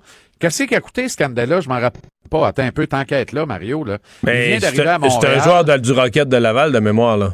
Euh, euh, au- à On est allé chercher à Buffalo. Contre un choix de quatrième ronde en deux ans. en deux- donc, tu as acheté Scandella contre un choix de quatre. Tu viens de le revendre contre un choix de deux. Ça va bien. Trois mois plus tard, quatre mois plus tard? Ça va bien. Ouais. Ben oui. Non, non, même pas trois mois. Ça fait, fait pas. Hey, écoute, euh, je sais même pas s'il a usé une paire de bas ici, lui. Euh, La transaction a eu lieu le 2 janvier. OK, deux mois. Ouais, quand même, c'est pas pire. Ouais, un mois, un mois et demi après, il est reparti. Ah, ben, ça te dit quoi sur la valeur de Petrie, ça? Ah ben, la valeur de Petrie est énorme. La valeur de Tatar est énorme. La valeur de Kovalchuk a bien de la gueule aussi, là. La valeur de Kovalchuk a énormément de gueule. Tu sais, comme là, les Blues, là, tout de suite, ils colmatent. Jay Bowmeister a besoin d'un pacemaker. On va chez Marco Scandella. Tu comprends? Alors, il y a ce type d'équipe qui complète ce type de transaction et qui paye cher pour colmater leur brèche. Puis t'as d'autres équipes qui, eux, veulent acheter, puis ils veulent acheter davantage, là. Et ça, il y en a, là. Alors, là, euh, c'est peut-être le premier d'une série de gestes posés par Marc Ouais. Bergevin. C'est pas de mauvaise nouvelle du tout, là. Si tu veux mon avis, c'est pas de mauvaise nouvelle du tout. OK. Euh, ce soir, donc? Euh, mais sur le baseball, Mario. Oui, là, ah oui, tu veux finir ça. euh, ben, c'est parce que je trouve ça drôle parce que j'ai eu l'appel d'un loustique euh, ce matin qui m'a dit As-tu vu le, le journal de Montréal? Ben, j'ai- je l'ai vu euh, sur les médias sociaux. Je le lis euh, de façon électronique, mais je l'ai pas vu en papier encore. Tu sais, j'étais encore chez moi, euh, ici en ville. Puis il dit Regarde ça, puis il dit Dis-moi ce qui te frappe. Et là, évidemment, je commence par la fin euh, pour voir les pages sportives. Les deux dernières pages, baseball, baseball, je tourne. Les deux avant-dernières pages, baseball, baseball, je tourne. Et les cinquième et sixième pages en importance à partir de la fin, une de baseball et une de hockey sur le match de ce soir entre le Canadien et les Red Wings. Ça, c'est dire que cinq des six dernières pages du Journal de Montréal sont consacrés au baseball, retour possible des expos, mais autres nouvelles de balles. On parle des Astros là-dedans et de quelques autres nouvelles de baseball, Dusty Baker notamment, qui a été gérant des expos et qui redevient gérant à son âge vénérable, ce qui n'a pas de maudit bon sens, mais les Astros, s'approchent dangereusement du sobriquet de désastros de Houston, encore une fois. Là. Ça, c'est une comédie, mais alors là, un mauvais théâtre. Alors, et ça, là, Mario, un jour de match du Canadien, à moins d'une semaine de la date limite des transactions, en plein mois de février, moi, je me rappelle pas avoir vu une affaire pareille. Alors, c'est pas loin de l'indifférence. Et j'ai envie de dire à Jeff Molson, n'importe quel tabouin qui, à un moment donné, va courir après la même fille, que ce soit à l'école primaire, au bord du coin ou sur Instagram en 2020, va finir par tourner un talon en disant Hey, c'est qui le cave? Si elle ne daigne même pas le regarder poliment pour lui adresser les vraies affaires, genre je n'ai pas d'intérêt, t'es mieux de porter ton regard sur quelqu'un d'autre. Alors, le mépris amène cette espèce d'indifférence. Euh, prendre le public pour des imbéciles, c'est un jeu dangereux. Il faut respecter l'intelligence du fans parce qu'il demeure celui qui est l'utilisateur payeur en droit de siège, mais en droit de câbleau distribution pour regarder les matchs à la télévision également. Alors, si j'étais Jeff Molson, je serais très concerné par ce genre de statistiques-là. Le Journal de Montréal n'est pas là pour pas être lu. Il est là pour être lu. Alors, si on décide à la mise en page de consacrer cinq des six dernières pages au baseball, c'est qu'on a des indicateurs que c'est ce que le monde veut lire. C'est dangereux pour le Canadien. Ça ne s'améliore pas, Mario. C'est un détail parmi tant d'autres. Alors, euh, je le répète, là, que Marc Bergevin vende. Là, c'est Scandella, mais tu sais, Scandella, il appartient au groupe de gars qui peuvent s'en aller contre des douzaines de bâtons et personne ne va chialer. Les transactions structurantes doivent suivre le plus rapidement possible. Là, ça lui confère pour l'instant trois choix de deuxième ronde en juin, là. Alors là, il y a son choix de première ronde, puis il y a trois choix de deuxième ronde en juin. Fait que l'objectif d'en avoir trois dans chaque ronde, c'est réglé pour la deuxième ronde. Il manque juste deux premiers choix, puis on est all set pour arriver sur le parquet avec les plus belles chaussures, qu'on emprunte celle de Michael Wilson à l'époque, vénérable ministre des Finances, le jour du dépôt du budget. Marc Bergevin peut voler le show le 26 juin sur le parquet ici au Centre Bell à Montréal. Et ce soir contre Détroit? Ouais, ben là, il faut sauver l'honneur, l'affront. Euh, Claude Julien en appelle de la fierté de ses hommes. Laissez-moi rire, là. Était où la fierté dans les deux séries de huit défaites consécutives? C'est là qu'il fallait en appeler de la fierté de ses hommes. Retour de Shea Weber, grand guerrier. Retour de Tipol Biron, un bon guerrier également. Bref, de plus en plus, Julien va diriger une équipe à son image. Faudra voir la suite. Ils vont-tu gagner ce soir contre Détroit? Ils peuvent pas Ben, perdre contre Détroit. croirais. Jamais je croirais. Non, mais ils peuvent pas perdre contre Détroit. Mais ils ont tous perdu, ils ont tout perdu contre Détroit, là, hein? C'est ça. Détroit a un ratio victoire-défaite affolant contre le Canadien et les Bruins. Il n'y a rien à comprendre de ça, là. Parce que c'est la pire équipe de la Ligue nationale. Le Canadien a 30 points de plus au classement que le Détroit. 30 points de plus. Puis on est au cœur d'une saison de misère. Imagine eux autres. Merci Jean-Charles. À demain. JC, 17h, TVA Sport. Mario Dumont. Il s'intéresse aux vraies préoccupations des Québécois. La santé, la politique, l'économie. Le retour de Mario Dumont. La politique, autrement dit. Alors Vincent, un avion euh, canadien qui est en route pour aller euh, récupérer ses passagers, rapatrier au pays ses passagers du Diamond Princess, euh, bateau de croisière dont on parle depuis dix jours, un peu plus. Euh, mais là où ça se garde, on est rendu à 500, plus de 540 euh, passagers qui sont infectés. En fait, ce matin, je disais à LCN, de loin, loin, loin, là, si c'était, si ce bateau-là était un pays, ce serait le deuxième pays après la Chine qui aurait le plus de cas. Là. Oui, et de loin, parce qu'après ça, c'est. Singapour autour de 70. 77, je pense, c'est ça. Euh, donc 542 cas au dernier, là, ça va probablement augmenter encore dans les, euh, Oui, dans, parce dans les que prochaines je heures. disais qu'il y, y a presque 2000 personnes qui n'ont pas encore été testées. On manque de tests, là. Ben, D'ailleurs, euh, parce qu'on sait qu'il y a un Québécois qui est bon, nouvellement atteint, mais euh, probablement que sa, euh, bon, que, que sa conjointe aussi, là, elle attend les résultats du test. On y reviendra dans les prochaines secondes. Mais vous dire qu'effectivement, cet avion euh, qui, dev- qui doit évacuer euh, les euh, Canadiens qui se trouvent sur le Diamond Princess, ben, euh, pour en ajouter euh, des problèmes techniques, alors euh, des imprévus en Europe, de sorte que finalement, ce ne sera pas avant jeudi euh, l'évacuation. Mais est-ce qu'on sait qu'est-ce qu'il y a eu qu'il y a des problèmes techniques? Je cherchais les détails parce que c'est un problème technique quand même assez long, là, on comprend, deux jours. Euh, euh, alors, euh, c'est ce que euh, l'Affaire mondiale Canada a révélé dans un communiqué. Alors, si tout se passe bien, ce sera jeudi. Les passagers qui devront subir un test de santé avant de monter à bord. Parce que là, on ne ramène pas les passagers malades, là. Non. Euh, Contrairement aux Américains. Exact. Mais les Américains, vous On- dire, ils l'avaient fait un peu. fait, ouais, à leur insu, quasiment, ils s'en sont pas rendus compte. Ils s'en là. sont rendus compte juste avant, puis on dit, OK, bon, on, va, on va essayer de s'arranger. Euh, les autorités, donc, qui ont mentionné, puis tu le disais, 542 cas, c'est 90 88 qui se sont ajoutés euh, la veille, et un Québécois fait maintenant partie de cette liste-là, du moins s'est ajouté. Euh, Julien Bergeron, lui qu'on a vu dans l'entrevue avec sa conjointe Mélanie Trudel dans les derniers jours, il dit donc qu'on est venu lui cogner à sa porte pour, pour lui annoncer qu'il était donc porteur du virus. Lui qui avait certains symptômes de grippe depuis quelques temps, gros, euh, pas de grosse température, mais quelques symptômes, fatigue, fatigue, quelques frissons. Et là, ben, c'est euh, encore une fois l'attente. hein. C'est beaucoup, beaucoup d'attente pour ces passagers-là. Et ça a été encore le cas pour euh, Julie, enfin pour le couple Bergeron-Trudel. On peut écouter un extrait de leur entrevue un petit peu plus tôt aujourd'hui à LCN.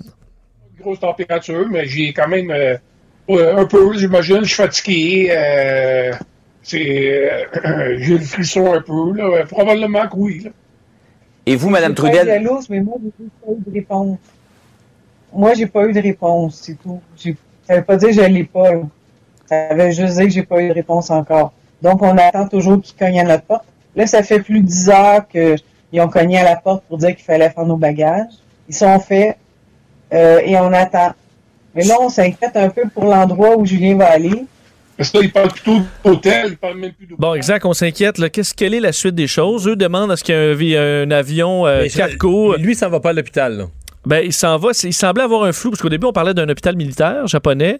Là, il Ben, disait qu'on. est monsieur, madame, où sont monsieur, madame Ménard? Exact. Et là, on parlait plus d'un hôtel. Un hôtel, euh, euh, c'est pas nécessairement ce qu'il faut, euh, voyant euh, que tous les, les- les travailleurs de la santé habillés de la tête aux pieds. Alors, il y a un flou, là, à savoir qu'est-ce qu'on va faire. Eux demanderaient un avion euh, pour Mais- eux, un avion mais cargo. la- la- je veux pas être pessimiste, mais la pauvre madame, là. Oui, on s'entend. Qui a vit avec lui. euh, je veux dire, même, ils, ils viennent à la TV, là, puis ils se collent un sur l'autre pour faire le FaceTime. Là. Je sais Oui. pas. là, je- On, on se- doute bien qu'elle aura les une risques nouvelle. de contagion sont. Tu sais, si t'es à risque de contagion dans un bateau de croisière parce que tu touches la même poignée de porte, si tu vis en couple enfermé dans une chambre, je vois pas comment tu pourrais ne pas. En tout cas. Oui, pas contaminer l'un l'autre.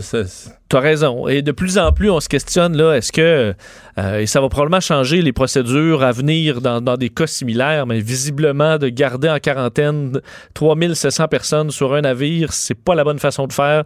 Ayant vu l'épidémie euh, aller, ou les éclosions dans certains pays, qui on a vu que ça s'est contrôlé très rapidement. Et alors qu'on on a perdu un peu le contrôle sur le Sur le Diamond bateau, Princess. Alors clairement, c'est une situation qui est, qui est complexe. Alors, il faudra voir jeudi, mais c'est vraiment ouais. l'attente qui, est- en qui est même temps, pénible pour en- ces en même passagers. temps, ils, ont, ils ont mis en quarantaine. Ils pensaient que c'était la bonne chose. Bon, là, on le dit, c'est pas la bonne. Mais une fois que tu dis ça, qui sur Terre peut accueillir 3700 personnes en quarantaine comme ça, là? Tu sais, je dirais à Trenton, l'armée a organisé un camp au Canada pour en accueillir euh, une coupe de sang, là. 200-300. Mais qui, qui pourrait dire, ben moi, là, puis j'ai du personnel, puis le personnel va être équipé, puis les masques, puis les costumes, puis tout ça, pour accueillir comme ça spontanément, là, coucher, le- euh, nourrir, euh, laver 3700 personnes. Oui, parce qu'eux disaient on aimerait ça être à l'hôpital, mais on, on- on comprend ça. Mais a pas un hôpital. 3700 personnes dans les hôpitaux, même au, au Japon, c'est très évolué. Ils n'ont pas ce, ce nombre de lits-là de lit- disponibles. Mais non, mais, mais au Canada, on a tout ça, 3700 lits disponibles dans des unités cloîtrées, là, séparées des autres, puis que tu mélanges pas avec... le- Parce que là, tu sais pas, il faut que tu les mettes en quarantaine, tu sais pas lesquels sont, sont- sont infectés ou pas. C'est complexe. Euh, D'ailleurs, bon, pour ce qui est des, des meilleures nouvelles par rapport au COVID-19, euh, l'OMS a fait son, bilan. Donc, on sait qu'on atteint là, les 1900 morts, euh, plus de 72 000 cas dans 30 pays. La bonne nouvelle, c'est il y en a quelques-unes quand même. On sait que le taux, là, la, montée de nouvelles contaminations est en repli. C'est au plus bas d'ailleurs depuis le, début du mois, un peu, un peu en bas de 2000. Et celui des morts est en repli depuis quatre jours. Alors, c'est une tendance qu'on espère voir encore se poursuivre. Euh, et euh, le taux de mortalité est assez bas. On le rappelle, on l'évalue autour de 2% Ça pourrait être moins que ça, euh, vu le nombre de cas qu'on n'a peut-être pas documenté encore dans les statistiques complètes. Et on dit chez les Moins de 39 ans, taux de, mortalité vraiment, vraiment très bas. Euh, 80% des patients souffrent d'une forme bénigne de la maladie. Alors l'OMS dit c'est quand même rassurant cette partie-là. C'est une très petite portion de la, population qui va en mourir du COVID-19, mais demeure que les autorités de santé partout au monde sont en état d'alerte quand même. Et ce matin, euh, ils ont annoncé aussi le décès, un des plus gros hôpitaux de Wuhan, là, le, Oui, le direct- directeur de le directeur général de l'hôpital, le directeur de l'hôpital euh, qui est euh, qui est décédé. là. Ça montre la crise quand même dans le milieu hospitalier euh, en Chine. 1700, 1700 quelques médecins, infirmiers, infirmières, préposés. Cadres, je suppose qu'il y a des cadres aussi du monde hospitalier. Donc lui, Liu Ziming, qui est, euh, qui est, qui est décédé 51 ans, c'est aussi ça, c'est du monde quand même en santé, là, relativement. Il était directeur d'un hôpital, rien qui indiquait qu'il y avait des problèmes de santé. Et il n'est pas, il est pas passé à travers. Euh, on va se parler euh, de Bombardier. Bombardier. Euh, on se demandait, est-ce que, je dois dire, moi, je, je pensais que ce matin, à l'ouverture, parce qu'hier, les marchés étaient fermés, c'était le jour de la famille au Canada anglais. Je pensais qu'avec la radiation d'une bonne partie de la dette, les marchés allaient bien réagir ce matin à l'ouverture, là, tu sais. Euh, ça n'a pas été le cas. Non, ça n'a pas été le cas. Euh, D'ailleurs, ben, on parlait un petit peu plus tôt d'une baisse d'environ 9% de l'action de Bombardier. Ça, ça a empiré hein, en fin de journée. On était rendu, j'ai vérifié dans les dernières minutes, à moins 11 points et demi, moins 11 et demi. Donc euh, 11,5. Ben, Elle a fermé à moins 10,5 Bon, à ouais. 16 heures. ouais. Alors, euh, c'est quand même, quand même beaucoup. Euh, L'action de Bombardier qui euh, perd donc dans la foulée de l'annonce de la vente de la division ferroviaire à, à la française euh, Alstom pour euh, bon 10 milliards. Et effectivement, tu disais hier jo- journée de la famille euh, dans le Canada anglais. Alors c'était congé pour bourse de Toronto fermée. Alors c'est le tel son de cloche là. Il faut comprendre que beaucoup de petits investisseurs ont on, on, on pas fait beaucoup de gains avec euh, Bombardier dans les dernières années. Rappelez qu'autour de, l'année du, du virage du millénaire, l'action de Bombardier valait autour de 25 dollars. Ouais. Mais il faut quand même spécifier que c'est un petit peu inquiétant. C'est comme si les marchés font l'analyse. Nous, on regarde ça. Ils ont vendu euh, des milliards, ben, ils ont vendu leur division ferroviaire, remboursent une bonne partie de leur dette. Sauf que tu as beaucoup moins de dettes, mais tu as de moins grosses compagnies aussi. Tu vas avoir moins de revenus. Et donc, ça veut dire que la dette restante, malgré la dette effacée par la vente du C-Series la semaine passée, la dette effacée par la vente de la division ferroviaire cette semaine, les marchés considèrent que la dette restante est quand même élevée là, par rapport aux possibilités de revenus, au point qu'on s'inquiète de la, de, la, division restante. Ouais, tout simplement de la capacité à faire de beaucoup Ben. de profit dans l'avenir, sachant que euh, c'est un marché quand même qui euh, qu'on ne peut pas grossir beaucoup, là, le marché des avions d'affaires. On va pas en vendre à, Non, à mais toi et à moi. optimiste, nous disait on a 14 millions, euh, milliards, le carnet de commandes est bien garni, 14 milliards d'avions comme déjà Ça, les actionnaires l'avaient déjà, cette information-là Oui, oui, aussi. oui, oui. Alors, c'est pas des, des- y a pas de nouvelles par rapport à une vente euh, extraordinaire. là. Et euh, le candidat démocrate Michael Bloomberg, milliardaire qui s'insère dans la campagne à coût de centaines de millions de publicité, eh bien, il va participer à un débat. Finalement, euh, on verra Mike Bloomberg dans un premier débat, euh, celui du Nevada, donc débat démocrate. Euh, et c'est ce que, ce que son équipe a confirmé aujourd'hui. Lui qui est en montée quand même impressionnante dans les sondages depuis quelques semaines maintenant. Tu le disais, à grands coups de millions de dollars de pub dans les médias traditionnels, sur les réseaux sociaux, vraiment un rythme effréné. On disait aujourd'hui son directeur de campagne dans un communiqué, Mike a hâte de rejoindre les autres candidats démocrates sur scène et expliquer pourquoi il est le meilleur candidat pour battre euh, Donald Trump. Euh, Bloomberg, on sait qu'il a une fortune quand même impressionnante de plus de 60 milliards de dollars. Alors un budget quasi infini en, publicité. Et euh, Mais c'est quand même un, point tournant parce que jusqu'à maintenant, la stratégie de Bloomberg, ça a été d'ignorer un peu les autres candidats démocrates. Comme si leur course, tu sais, comme si c'était une erreur, une course en débutant. Lui arrive avec la vraie affaire. Donc lui s'attaquait toujours à Donald Trump. S'assurait d'avoir des prises de bec avec Donald Trump, d'être comme... Tu sais, pendant que les autres démocrates, les, les petits joueurs s'ostinent entre eux, lui est déjà rendu à l'étape de se pogner avec Donald Trump. Et là, ça va l'embarquer dans la, la- la- guerre avec les autres. D'ailleurs, il y en a une qui l'attendait. Oui, pour vous montrer un peu le ton qui, euh, qui monte là, entre les. euh, faut dire que c'est des camps quand même séparés parce qu'Elizabeth Warren ici qui est euh, très de gauche alors que Mike Bloomberg est plus centriste. Je vais vous montrer le ton dans un tweet qu'elle a envoyé un petit peu plus tôt aujourd'hui, il y a à peu près deux heures. Euh, elle écrit sur Twitter, Elizabeth Warren, donc adversaire démocrate de, de Michael Bloomberg. Elle dit c'est honteux que Mike Bloomberg puisse acheter sa place dans un débat, mais au moins les votants, donc les, les voteurs à cette, euh, cette primaire, qui sont curieux de savoir comment chaque candidat va s'attaquer à Donald Trump, pourront au moins avoir la démonstration de comment on s'occupe d'un autre milliardaire égomaniaque. Oups. Écoute, j'ai honnêtement, je l'ai relu deux fois. OK, OK, quand même, on en est là. Donc, elle traite carrément, euh, elle met dans le même bateau le Donald Trump et euh, Mike Bloomberg Comme en étant des de milliardaires é- égomaniaques. égomaniaques. Moi, je pense que ce qui va insulter le plus Bloomberg là-dedans, c'est qu'il il qualifie lui milliardaire comme Trump, alors que lui dit Trump n'est pas un vrai milliardaire. Moi, je suis un milliardaire, mais pas Trump. Exact. Ben, Ouais. euh, c'est vrai que ça donne le ton. À mon avis, ce débat, il faut quand même, c'est ça la bonne nouvelle pour les démocrates, va être plus écouté. Là. Puis là, il commence Ouais. à y avoir un peu de. Là, le débat est demain, en vue des caucus du Nevada qui sont samedi. Le débat. Oui, parce que le- exactement. Donc, le débat est Si je demain me trompe soir. pas, parce que c'est le 22. euh, c'est le 22, c'est 22 samedi. en- au Nevada. C'est ça. Bon. Fait que, ouais, la, la- la Comment- course démocrate va prendre une tournure un peu différente ces jours-ci. Le buzz de Vincent Dessureau.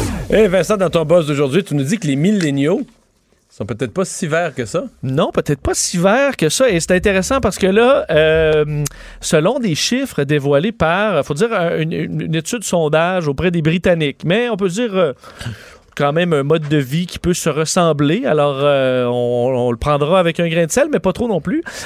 Comme quoi, la génération qui, sur plusieurs caractéristiques vertes, la meilleure génération, ce sont, ce sont qui? Je sais pas. Les baby boomers. Ah oui? Oui, les méchants boomers sur lesquels on, le on OK tape. boomer, là, Ben, c'est une gaffe des jeunes. Là. Ben écoute, parce qu'on on a posé Basé des sur questions. quoi, oui? Bon, 4000 adultes euh, britanniques sur leurs activités ou leurs gestes climato-conscients. OK, oui. OK, Climato-conscient. Climato-conscient. Euh, entre autres, euh, utiliser, euh, essayer d'éviter le, le- le plastique à usage unique. Essayer d'avoir des fruits de saison locaux plutôt que d'aller acheter ce qui vient d'ailleurs, faire bon planter euh, ses propres légumes, euh, euh, réduire sa consommation de viande rouge, devenir vegan par exemple, et on se rend compte que dans chacune des caractéristiques sauf le fait de devenir vegan, Qui n'est pas un gain pour les changements climatiques, qui est un délire, mais oui, Bon, continue. euh, pour chacune de ces caractéristiques-là, sauf le véganisme, les boomers l'emportent. sont parfaits, finalement, sur tout ce qui est logique. Ben, en fait, euh, éviter euh, le plastique à usage unique.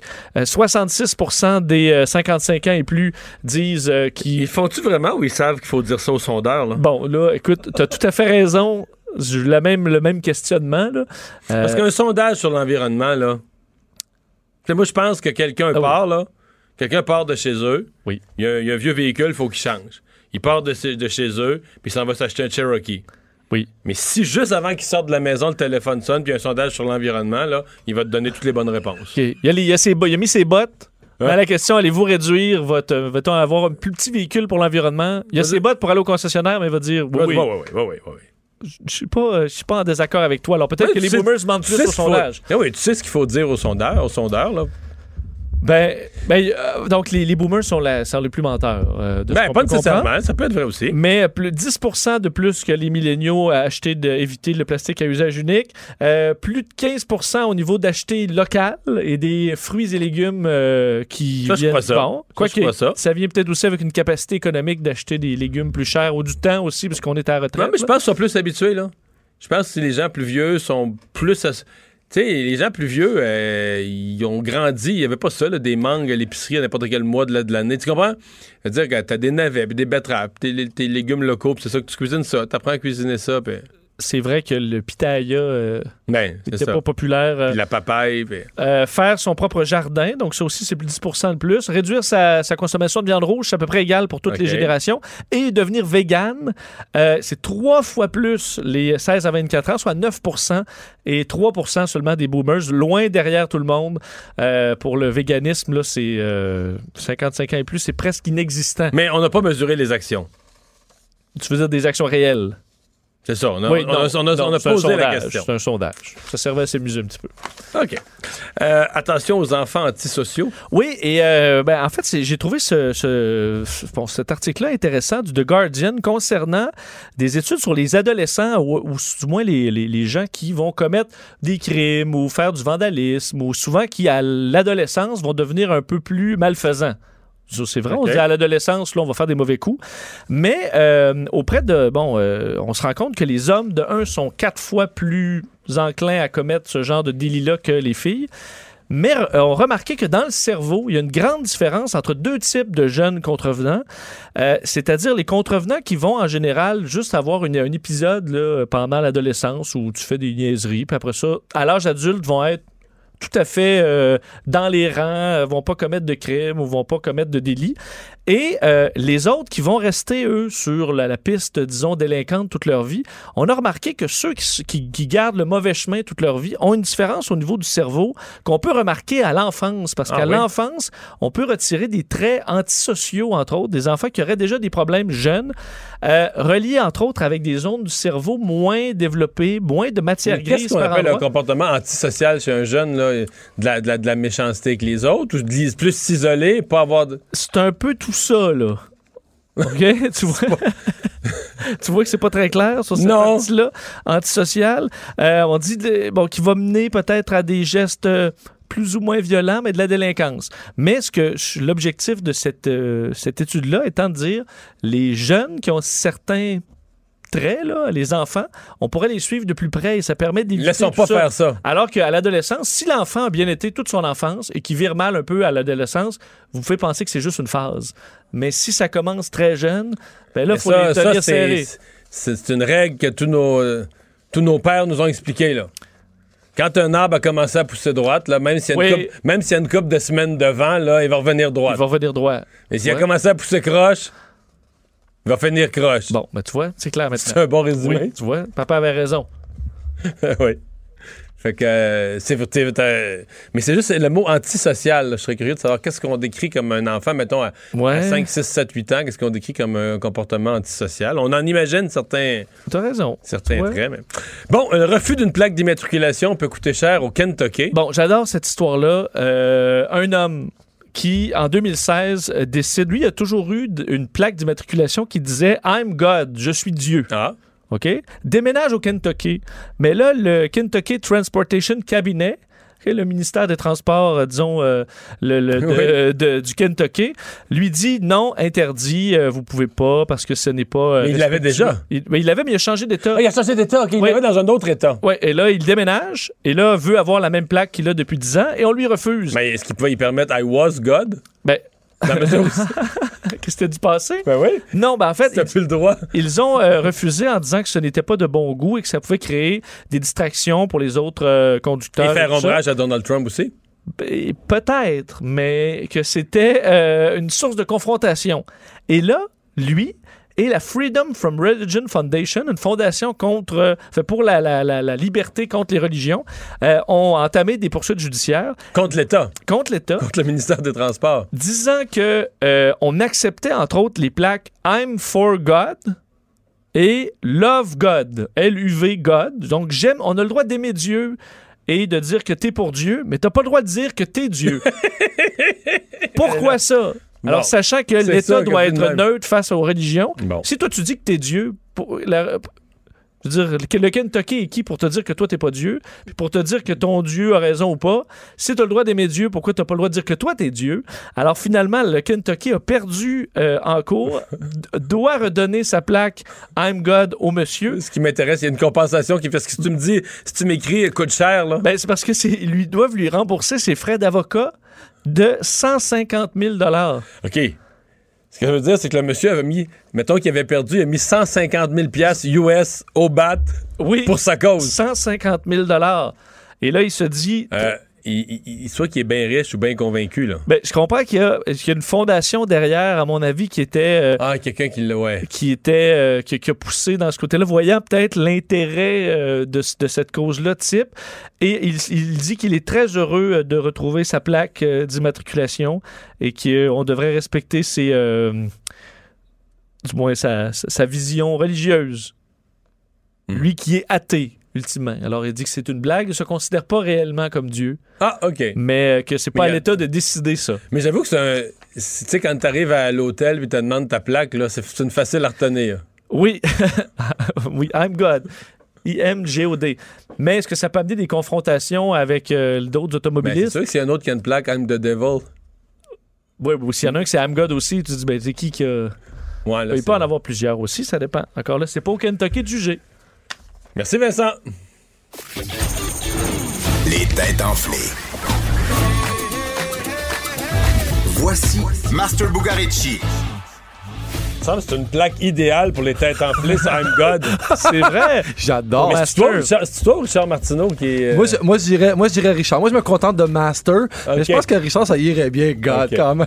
Si tu écris Master, c'est ta plaque, au fait. non, mais tu sais quoi, il y a sûrement quelqu'un qui l'a fait. J'y ai pensé. J'y ai pensé. combien? C'est 60? 300. C'est 300. 300 piastres. 300 Non, mais C'est bien piastres. trop cher, ça n'a pas de bon sens. Ça, ça a juste pas de bon sens. Mais j'ai- 300 piastres, ça flotte pas à peu près. mais je trouvais ça, puis j'ai fait un podcast avec euh, avec euh, Monsieur Goudzo, puis qui parlait de ça, qu'il avait offert ça à ses enfants, puis je trouvais ça très, sur le coup, très coquille, très arrogant de dire, tu sais, j'achète à mes enfants un autre plaque avec leur nom, puis il m'a donné une explication quand même pas pire. Il dit non, il dit moi je responsabilise mes enfants en faisant ça parce que en ayant leur nom Goudzo sur leur plaque, là, sont obligés de conduire comme tout, comme il faut, puis comme du monde, puis se comporter comme il faut parce que les gens vont les reconnaître. Ah, c'est vrai. quand même Ah, un ok. côté pas pire. Alors, qu'est-ce que t'as pour nous aujourd'hui? Je, pense que j'en ai une facile aujourd'hui, puis on va tester votre côté musical. Hier, euh, boy. ouais, ben, ben, je sais que t'aimes le rock, je sais que, je, je pense, ben, en tout cas, je pense que ça va être facile. Euh, puis je vais me contenter du nom du band, du groupe, mais on cherche, c'était euh, c'était l'anniversaire, le 48e anniversaire de ce chanteur-guitariste euh, issu des années 90. Puis on parle d'un groupe qui a vendu comme 85 millions d'albums. Années 90, puis qui, qui est encore là, puis qui est encore très présent. Ah, Donc, un dire groupe qui, Nirvana, mais c'est pas ça. Ouais, euh, non? non, non, ça, ça se ressemble pas, mais t'es pas vrai, t'es pas très loin. T'es pas t- Nirvana c'est 92, puis ce groupe-là a apparu peut-être plus en 90, juste avant la vague grunge, qui est pas loin du grunge, qu'on qualifierait de punk rock, mais moi je dis punk rock pop. Je connais pas. Ah oui, c'est ça. C'est tu pas connais. Green Day. C'est en plein Ah, ça. c'est en plein Oh. ça. J'allais sortir mes beaux indices. Moi, c'est toi avec, avec un nom très, très, Désolé. très révélateur. Ben non, c'est parfait. T'as trouvé Je la me réponse. rappelais, je veux dire, j'étais ado à cette époque, alors euh, tout est marquant. hein. C'était c'était un nom, en fait, qui était prédestiné aujourd'hui, qui, qui va bien avec l'environnement. Ouais, Green Day, c'est- en fait, c'est Billy Joe Armstrong, un, un amant et un fervent défenseur de la. On célèbre quoi? Il y aurait 48 ans aujourd'hui? 48 ans, c'est quand même un groupe qui ratisse large parce que en, en fouillant le web, je me suis rendu compte que dans leur show, il y a encore des jeunes de 15-16 ans qui vont voir le show, mais t'as encore des gens qui sont là de la première époque, c'est-à-dire mon âge, 45 à 46 ans. Quand même un band Hmm. important dans le punk rock. Danser mon premier slow sur du Green Day. Oh! Ah oui. Pour vrai? Ouais. Ce, ce- ce soir, c'est le retour de Joanie à 17h avec les têtes enflées. Je ne sais pas si ça va être en forme parce que Richard, il l'était hier. Je l'étais. On a eu une nulle. Je sais pas si Vincent va avoir une prolongation. Ça pour, reste euh, une nulle. Ça reste une nulle. Oui. On n'en parle plus. On Non, oublie ça. On part d'une page blanche. Ben, co- comme à tous les soirs à 17h avec Joanie, Vincent et Richard, on joue aux têtes enflées. T'es prête, Richard et Morgane en régie? On y va. À 17h, les têtes enflées. Le retour de Mario Dumont. Pour nous rejoindre en studio, Studio à commercial cube.radio. Appelez ou textez 187 Cube Radio. 1877 827 2346. Alors, une grosse année pour les producteurs de sirop d'érable. Vincent, ce matin, une cérémonie d'entaillage en grande pompe. Pourquoi? Ben, D'abord, c'est le centenaire. Ça fait 100 ans qu'on a une association, un regroupement qui a changé de nom à travers les époques.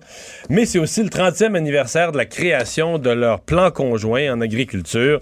Euh, Simon Trépanier, directeur général des producteurs et productrices agri- acéricoles, est avec nous. Bonjour. Bonjour après-midi. Il y a des gens qui vont être étonnés que vous avez euh, fait euh, cet, cet événement à ce date-ci. Est-ce que ce qui n'est pas un peu tôt pour entailler euh, au 20 février, là? Ah ben en fait non, euh, on- il y a 48 millions d'entailles au Québec, donc il faut commencer tôt pour pas rater la saison. Donc les producteurs en général vers le début janvier, les- pour les plus grandes entreprises, ont commencé l'entaillage déjà. OK. Et on entaille, ça veut pas dire que ça coule dans la minute, là.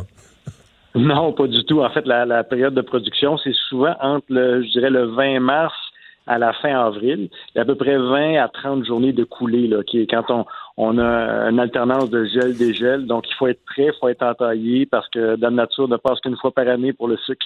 Il faut, euh, il faut forcément être prêt. Mais donc, on peut, on peut facilement entailler plusieurs semaines d'avance, puis l'entaille se, se cicatrise pas, se referme pas, est encore bonne, là, rendue à, à la saison de la coulée. Effectivement, l'érable est en dormance durant l'hiver, donc euh, l'idée c'est d'avoir une entaille en fait euh, fraîche, mais avec le, froid, elle est protégée, puis avec le chalumeau qui, euh, qui fait office un peu de, de bouchon au niveau du trou, l'entaille demeure fraîche et prête à produire en mars. Il n'y a rien qui se referme. Donc, grosse année de célébration. C'est pas pour rien que vous avez fait cette grande cérémonie ce matin? Oui, effectivement. En fait, euh, ça fait déjà quatre ans qu'on invite euh, le ministre de l'Agriculture à faire l'entaillage officiel. En fait, ça célèbre un peu l'ouverture du temps des sucres et ça, ça, ça vient chercher chez nous un peu, euh, essentiellement chez tous les Québécois, Québécoises, euh, le- l'aspect historique, patriotique du sirop d'érable qui fait un peu partie de notre ADN. Donc, on souligne cet événement-là et on souligne le fait que les producteurs commencent à travailler très tôt là, pour que, justement être présents quand le sucre est produit. Et à quelle date, euh, les, je parle des érablières là, qui sont nombreuses, euh, proches des grandes villes surtout, qui, euh, qui, qui, qui font des repas et des brunchs la fin de semaine, etc. À partir de quand on commence à, à ouvrir comme tel les cabanes à sucre? Euh, Début mars? Euh, oui, c'est souvent février, début mars que, le, que les Donc, gens... on est proche euh, quand peu même, là. euh, au- au- oui, il y a environ 200, 300 cabanes à sucre de type commercial au Québec qui sont plus de type restaurant. Euh, il y a quand même 7400 producteurs de sirop d'érable. C'est deux métiers différents, mais certains font Oui. les Non, je sais, c'est pour ça que je le précisais, parce que moi, je viens d'une région dans le bas du fleuve où il y a les plus grosses érablières au Québec, mais la vaste majorité font pas ce type de service-là. Mais je sais qu'à Montréal, il y a bien des gens pour qui une cabane à sucre, c'est comme un restaurant. Là, on connaît pas, on connaît pas ceux qui font juste la production, mais qui n'ont pas de, qui ont pas de salle à manger sur place. Effectivement, c'est un autre métier qui est tout à fait complémentaire. Ouais. Euh, parlons de donc de, de- de- du 30e anniversaire de votre plan conjoint. Euh, on voulait souligner ça cette année. Pourquoi? Ben, essentiellement, la production acéricole a longtemps été une production complémentaire, une production des fois personnelle pour des ventes euh, dans la famille, les amis, aux alentours.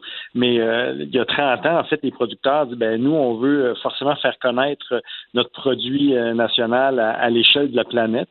Donc, et c'est là que les producteurs ont décidé de justement travailler conjointement ensemble pour justement conquérir des nouveaux marchés. Parce que de vendre à son épicerie, à son dépanneur du coin, c'est quelque chose d'accessible et de faisable pour les producteurs. Mais de commencer à vendre du sirop en Allemagne, aux États-Unis, euh, en Australie, au Japon, ben là, il faut forcément euh, regrouper des volumes et il faut vendre le produit donc à, des gens qui sont spécialistes en embouteillage pour l'exportation. Donc, c'est ça que, qui est la force, en fait, des Québécois dans ce dossier-là, c'est d'être capable de regrouper, de travailler conjointement pour justement faire en sorte que les, 7400 entreprises indirectement se trouvent à exporter dans une soixantaine de pays. Donc, les exportations ont augmenté euh, beaucoup au fil des, mettons, dans les dernières décennies? Ben, depuis 10 ans, on est à peu près à, 5-6% d'exportation en gain à chaque année. Donc, euh, et l'année record, euh, les chiffres viennent de sortir. 2019 a été une année record d'exportation. c'est 90% de la production du Québec essentiellement qui est exportée partout dans le monde. Ah oui. Donc, on, consomme, même si on a l'impression qu'on en consomme beaucoup au Québec, on consomme juste 10% de notre, euh, nos produits d'érable. Eh oui, en fait, la moyenne québécoise, on parle d'environ 700 millilitres par personne par année. Euh, mais juste à titre d'exemple, euh, on est quand même 8 millions de Québécois à peu près, donc on est des gros consommateurs avec 700. Mais juste aux États-Unis, ils sont 300 millions de consommateurs potentiels et leur moyenne à eux est de 7, seulement 70 millilitres par année par consommateur. Donc, ils en consomment 10 fois moins, mais comme ils sont... Oui, ils sont 300 euh, millions. Plus, ben, c'est ça, ça fait beaucoup de consommateurs. Ça, serait où les pays ou les continents ou les, les zones sur la planète où la, la, la, la, consommation est la plus forte? Je parle de la consommation par personne. Après, disons, nous, c'est chez nous, on connaît ça, on est habitué, mais c'est qui le, deuxième, troisième, quatrième pays sur Terre où les gens sont le plus connaissants des produits de l'érable et intéressés à, les, à se les procurer? Eh ben, je dirais, après le Québec et le Canada, c'est forcément les États-Unis. Euh, on se rappelle qu'il y a quand même une quinzaine d'États aux États-Unis qui produisent du sirop dans le nord-est. Donc, ces gens-là, dans le Vermont, euh, New Hampshire, Massachusetts, c'est des gens qui connaissent quand même assez l'érable. Mais dès qu'on va plus loin, euh, Texas, Californie, là, c'est plus nébuleux. Là. Ça vient dessus de l'arbre, ça vient de. Est-ce que ça coule comme ça directement de l'arbre? les, les, gens sont pas trop connaissants. Euh, par ailleurs, euh, au Japon, il y a quand même une bonne reconnaissance de l'érable. Ça fait quand même une dizaine d'années que les, les, producteurs et productrices du Québec font de la promotion au Japon. Et je dirais que les deux autres marchés où il y a quand même une bonne connaissance, c'est l'Angleterre l'Angleterre, euh, en termes culinaires et euh, gastronomie, euh, il y a quand même des parallèles à faire avec le, Canada aussi. Donc, ils ont, une connaissance. Et forcément, la France. nos cousins français, on partage une partie de la culture aussi. Ils connaissent le, grand, le grand, le, Québec et les Québécois et leur sirop. Trouvez-y un nom en anglais, puis les ventes vont augmenter de 50% en France. ah, c'est une mauvaise blague. L'Europe, euh, faut pas oublier aussi qu'en Europe, la négociation entre le Canada et l'Union européenne concernant les tarifs douaniers, euh, c'est à l'avantage des Québécois qui exportent parce que on avait un tarif entre 8 à 18% vers l'Europe et ce tarif-là tombe là, euh, en fait au cours des dernières années, ce qui fait qu'on a un avantage concurrentiel très intéressant par rapport, entre autres, aux Américains qui n'ont qui ont pas cet avantage-là pour les exportations vers l'Europe. Donc, le, Québec a le vent dans les voiles à mm. cet effet-là. Des bonnes nouvelles. Ben, Simon Trépanier, merci de nous avoir parlé. Bonne saison des sucres. Ben, merci beaucoup. Salut. On s'arrête au retour. Emmanuel Latraverse nous parle politique. Le retour de Mario Dumont, l'analyste politique le plus connu au Québec. Cube Radio. Autrement dit. Alors, euh, on parle à Emmanuel Latraverse. Euh, bonjour, Emmanuel. Bonjour. Alors, euh, saga blocus ferroviaire. Euh, ce matin, M. Trudeau avait un peu euh, convoqué tout le monde, attiré l'attention sur son, son allocution, une espèce d'allocution solennelle de son siège à la Chambre des communes à 11 heures. Est-ce qu'il t'a convaincu de quelque chose? Ben, le problème, j'ai beaucoup réfléchi aujourd'hui. Le problème, c'est que c'était une allocution qui était tout le temps sous-entendue. Donc, je n'avais pas le lexique pour le décoder. Euh, c'était assez, ça levait de quoi laisser sur son appétit. Parce qu'essentiellement, qu'est-ce que dit M. Trudeau? Il a dit, il faut être patient, il faut trouver une façon de ouvrir un espace là, pour que tout le monde puisse se parler. Et lui qui dit que la voie des méthodes fortes, de répondre à l'anxiété des gens, euh, d'intervenir de manière euh, euh, par les forces policières que c'était pas la bonne voie, que ça allait rien régler et qu'il fallait essayer de profiter de ce moment-là pour faire euh, avancer là-dedans les processus de réconciliation, parce que tout ça est intimement lié. Le problème, c'est que pour les gens qui se vont mettre à pied, pour les gens, euh, les entrepreneurs dont la chaîne d'approvisionnement est interrompue. Ça ne règle pas le problème à court terme. Et c'est ça, je pense, qui qui laisse un peu tout le monde très équivoque. Moi, je comprends là, très bien la logique de M. Trudeau de dire, écoutez, on peut pas envoyer les forces policières faut que les euh, Premières Nations s'entendent entre elles euh, et il faut leur donner le temps d'entendre notre appel à renouer nos efforts. Mais c'est vrai tout ça, mais tu fais quoi entre-temps? Et ça, cette réponse-là, je vais dire, il n'y a personne qui a une réponse à ça. Non, mais c'est aussi, ça va durer combien de temps? Ben, c'est ça. Écoute, moi, j'ai parlé à beaucoup de monde à Ottawa aujourd'hui. Ce que je crois comprendre, c'est que nous, on porte beaucoup d'attention au message lancé par M. Trudeau, mais en même temps, ce qui était très important et peut-être objectivement encore plus important ce matin, c'était l'intervention du chef de l'Assemblée des Premières Nations, Perry Bellegarde, mais surtout des autres chefs qui étaient à ses côtés dont le grand chef des Mohawks de Tiendinaga à Belleville, le chef Joe Norton de Kanawake et le chef Serge Simon de Kanesatake. Et ceux-ci, tous à leur façon, euh, ont aussi appelé à une désescalade de la tension, si on veut, euh, et à dire qu'il fallait trouver une façon, un espace pour discuter. Et moi, j'ai j'ai remarqué avec un peu de surprise que le chef de la l'Assemblée des Premières Nations est allé jusqu'à dire que fallait que la communauté Wet'suwet'en finisse par s'entendre entre elles. Et là, en ce moment, c'est ça le nœud du problème. Donc, les Wet'su, les chefs héréditaires là-bas s'entendent pas sur qu'est-ce qu'ils vont demander au gouvernement, quels sont les paramètres de la rencontre avec la ministre Bennett, etc. Ils veulent pas la rencontrer tant que la GRC est là, puis les Mohawks disent, nous, tant que la GRC est sur les terres euh, non cédées des Wet'suwet'en. Alors, tu comprends-tu? Tout est dans tout là-dedans. Oui, mais la, GRC, j'ai étudié ça aujourd'hui. La GRC est un endroit qui s'appelle Lake Maurice euh, et c'est pas un c'est pas un vrai bureau de la GRC. Ce que je comprends, c'est qu'ils ont installé une espèce de, campement temporaire le 13 janvier parce qu'il y avait du vandalisme, parce que la GRC est là en réaction pour protéger le chantier, protéger les travaux. Euh, c'est un cercle vicieux, là. Oui, c'est un cercle vicieux. L'argument de ces militants-là et de ces, ces leaders autochtones-là, c'est de dire que c'est en territoire non cédé. Et je pense que, et donc, les forces policières devraient pas être là. Et l'argument de Perry Bellegarde, c'est écoutez, donnez, prenons le temps de trouver une solution à ça. C'est pas, c'est pas insoluble comme situation. Là. Si c'est ça le problème, on va la trouver la solution. Il faut juste être un peu créatif là.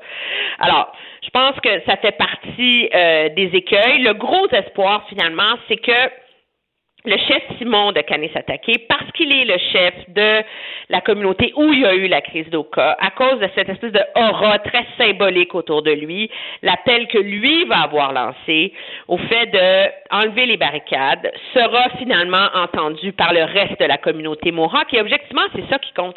Régler le problème en Colombie-Britannique, là, ça c'est une chose. Mais la priorité, c'est pas ça. Là. La priorité, c'est d'enlever les blocus sur les rails de train. Là, sais. Et donc, euh, mais il n'y a rien, tu sais, on s'entend là. Il n'y a pas la lumière au bout du tunnel, elle est très, très, très, c'est une minuscule lueur là. Ouais. Parce qu'en Ontario, ce que je comprends, c'est qu'il n'y a même pas eu de réaction au discours de M. Trudeau. Les Mohawks là-bas ont, rien dit. Là. Ben, je veux dire, leur, leur grand chef était sur place ici ce matin, là, et lui tente un peu de faire le médiateur entre les deux. Là, il se retrouve coincé euh, aussi entre les, les gens sur sa réserve qui bloquent et lui qui essaie d'accepter. Alors tout le monde est un peu, tout le monde marche sur des œufs, tu sais. Hmm. Mais ce qui est clair, c'est que moi, en tout cas, j'ai de la misère à souscrire à l'appel de M. Scheer, là, qui est comme, ben, lever les blocus, envoyer la police, comme si ça allait être si simple que ça, là. La crainte de tout le monde et de plusieurs, c'est que si le gouvernement, premièrement, le gouvernement ne peut pas faire ça. Là, on est dans un état où le premier ministre ne peut pas prendre la police puis décider des opérations sur le terrain. Là. Alors, à partir de ça, on ne va pas faire la loi des mesures de guerre là, pour envoyer l'armée, on s'entend? Et surtout que toute intervention des forces de l'ordre mènerait à une escalade dangereuse pour le pays. Là. Hmm. Mais est-ce que de l'exclure complètement, comme fait M. Trudeau, c'est pas euh, donner le gros bout du bâton aux aux quelques manifestants, puis dire, dire finalement aux Premières Nations, tous les autres qui négocient de bonne foi, tous les autres des Premières Nations qui travaillent aux tables officielles, ben leur dire, vous avez tort. Là, ce qu'il faut faire, si vous voulez que vos dossiers progressent, il faut bloquer des, bloquer des ponts, bloquer des voies ferrées. C'est comme ça que ça. C'est le dilemme auquel tout le monde est confronté. Écoute, je n'ai pas la, réponse à cette question-là. Je peux te dire que le pari du gouvernement, c'est que cette intervention euh, aujourd'hui des grands chefs et du premier ministre ensemble, le but, c'est des comme d'essayer de créer un espace pour que tout le monde ait comme un 24 48 heures pour y réfléchir, puis que ça se passe dans la douceur au lieu de l'affrontement, tu sais. Mais je te dis, parce que, mais en même temps, on dit on peut pas donner un ultimatum, parce qu'un ultimatum, c'est comme l'usage de la force à un moment donné, là. Alors, écoute, comment ça va se, se régler tout ça? Ça devient très difficile à voir. Puis M. Trudeau sent la pression des provinces, comme M. Legault, qui est pas content, là, et qui dit, écoutez, ça, ça va pas assez vite, ça débloque pas, etc. Ben là, on dit que le, port de Montréal n'aura plus de place à mettre ses containers d'ici peu. Des, des, vrais problèmes s'en viennent, là. D'approvisionnement, d'usines. Les vrais problèmes s'en viennent. Puis le problème, c'est, moi, je maintiens, on a un gouvernement qui, qui est à, grappille à la recherche de solutions et qui s'accroche à un espoir que les Mohawks vont lever leurs barricades sans autre forme de procès. Mais je suis assez surprise qu'on n'ait pas une stratégie plus complète pour affronter ça. On a vraiment l'impression d'un gouvernement qui est démuni, là. Ouais. Enfin, ben on va surveiller comment tout ça va aller. Certainement que M. Trudeau parlait de discussion euh, aujourd'hui derrière des, des, portes closes. Peut-être qu'il se trame des affaires par en arrière et qu'on va être surpris des résultats. Merci, Emmanuel. Très bien, au revoir. Au revoir. Alors, Vincent, il y a eu un accident, un train qui a frappé un automobiliste ce matin. On en sait davantage, là. Hein? Oui, train, on sait un véhicule frappé par un train de banlieue dans l'arrondissement antique Quartier-Ville. On sait maintenant que c'est un homme de 74 ans qui était euh, au volant, qui est décédé. L'homme faisait son euh, un examen de conduite. Euh, l'évaluateur de 33 ans à sa droite a été grièvement blessé. aucun passager du train n'a été blessé. Alors, il était dans son examen de conduite quand, pour une raison qu'on ignore, il s'est retrouvé sur la voie ferrée, frappé par le train à 9h30 ce matin. Alors, euh, d'ailleurs, la, la, la, la, Société d'assurance automobile du Québec a envoyé ses sympathies aux familles. Merci Vincent, merci à vous d'avoir été là. On vous retrouve demain, 15h.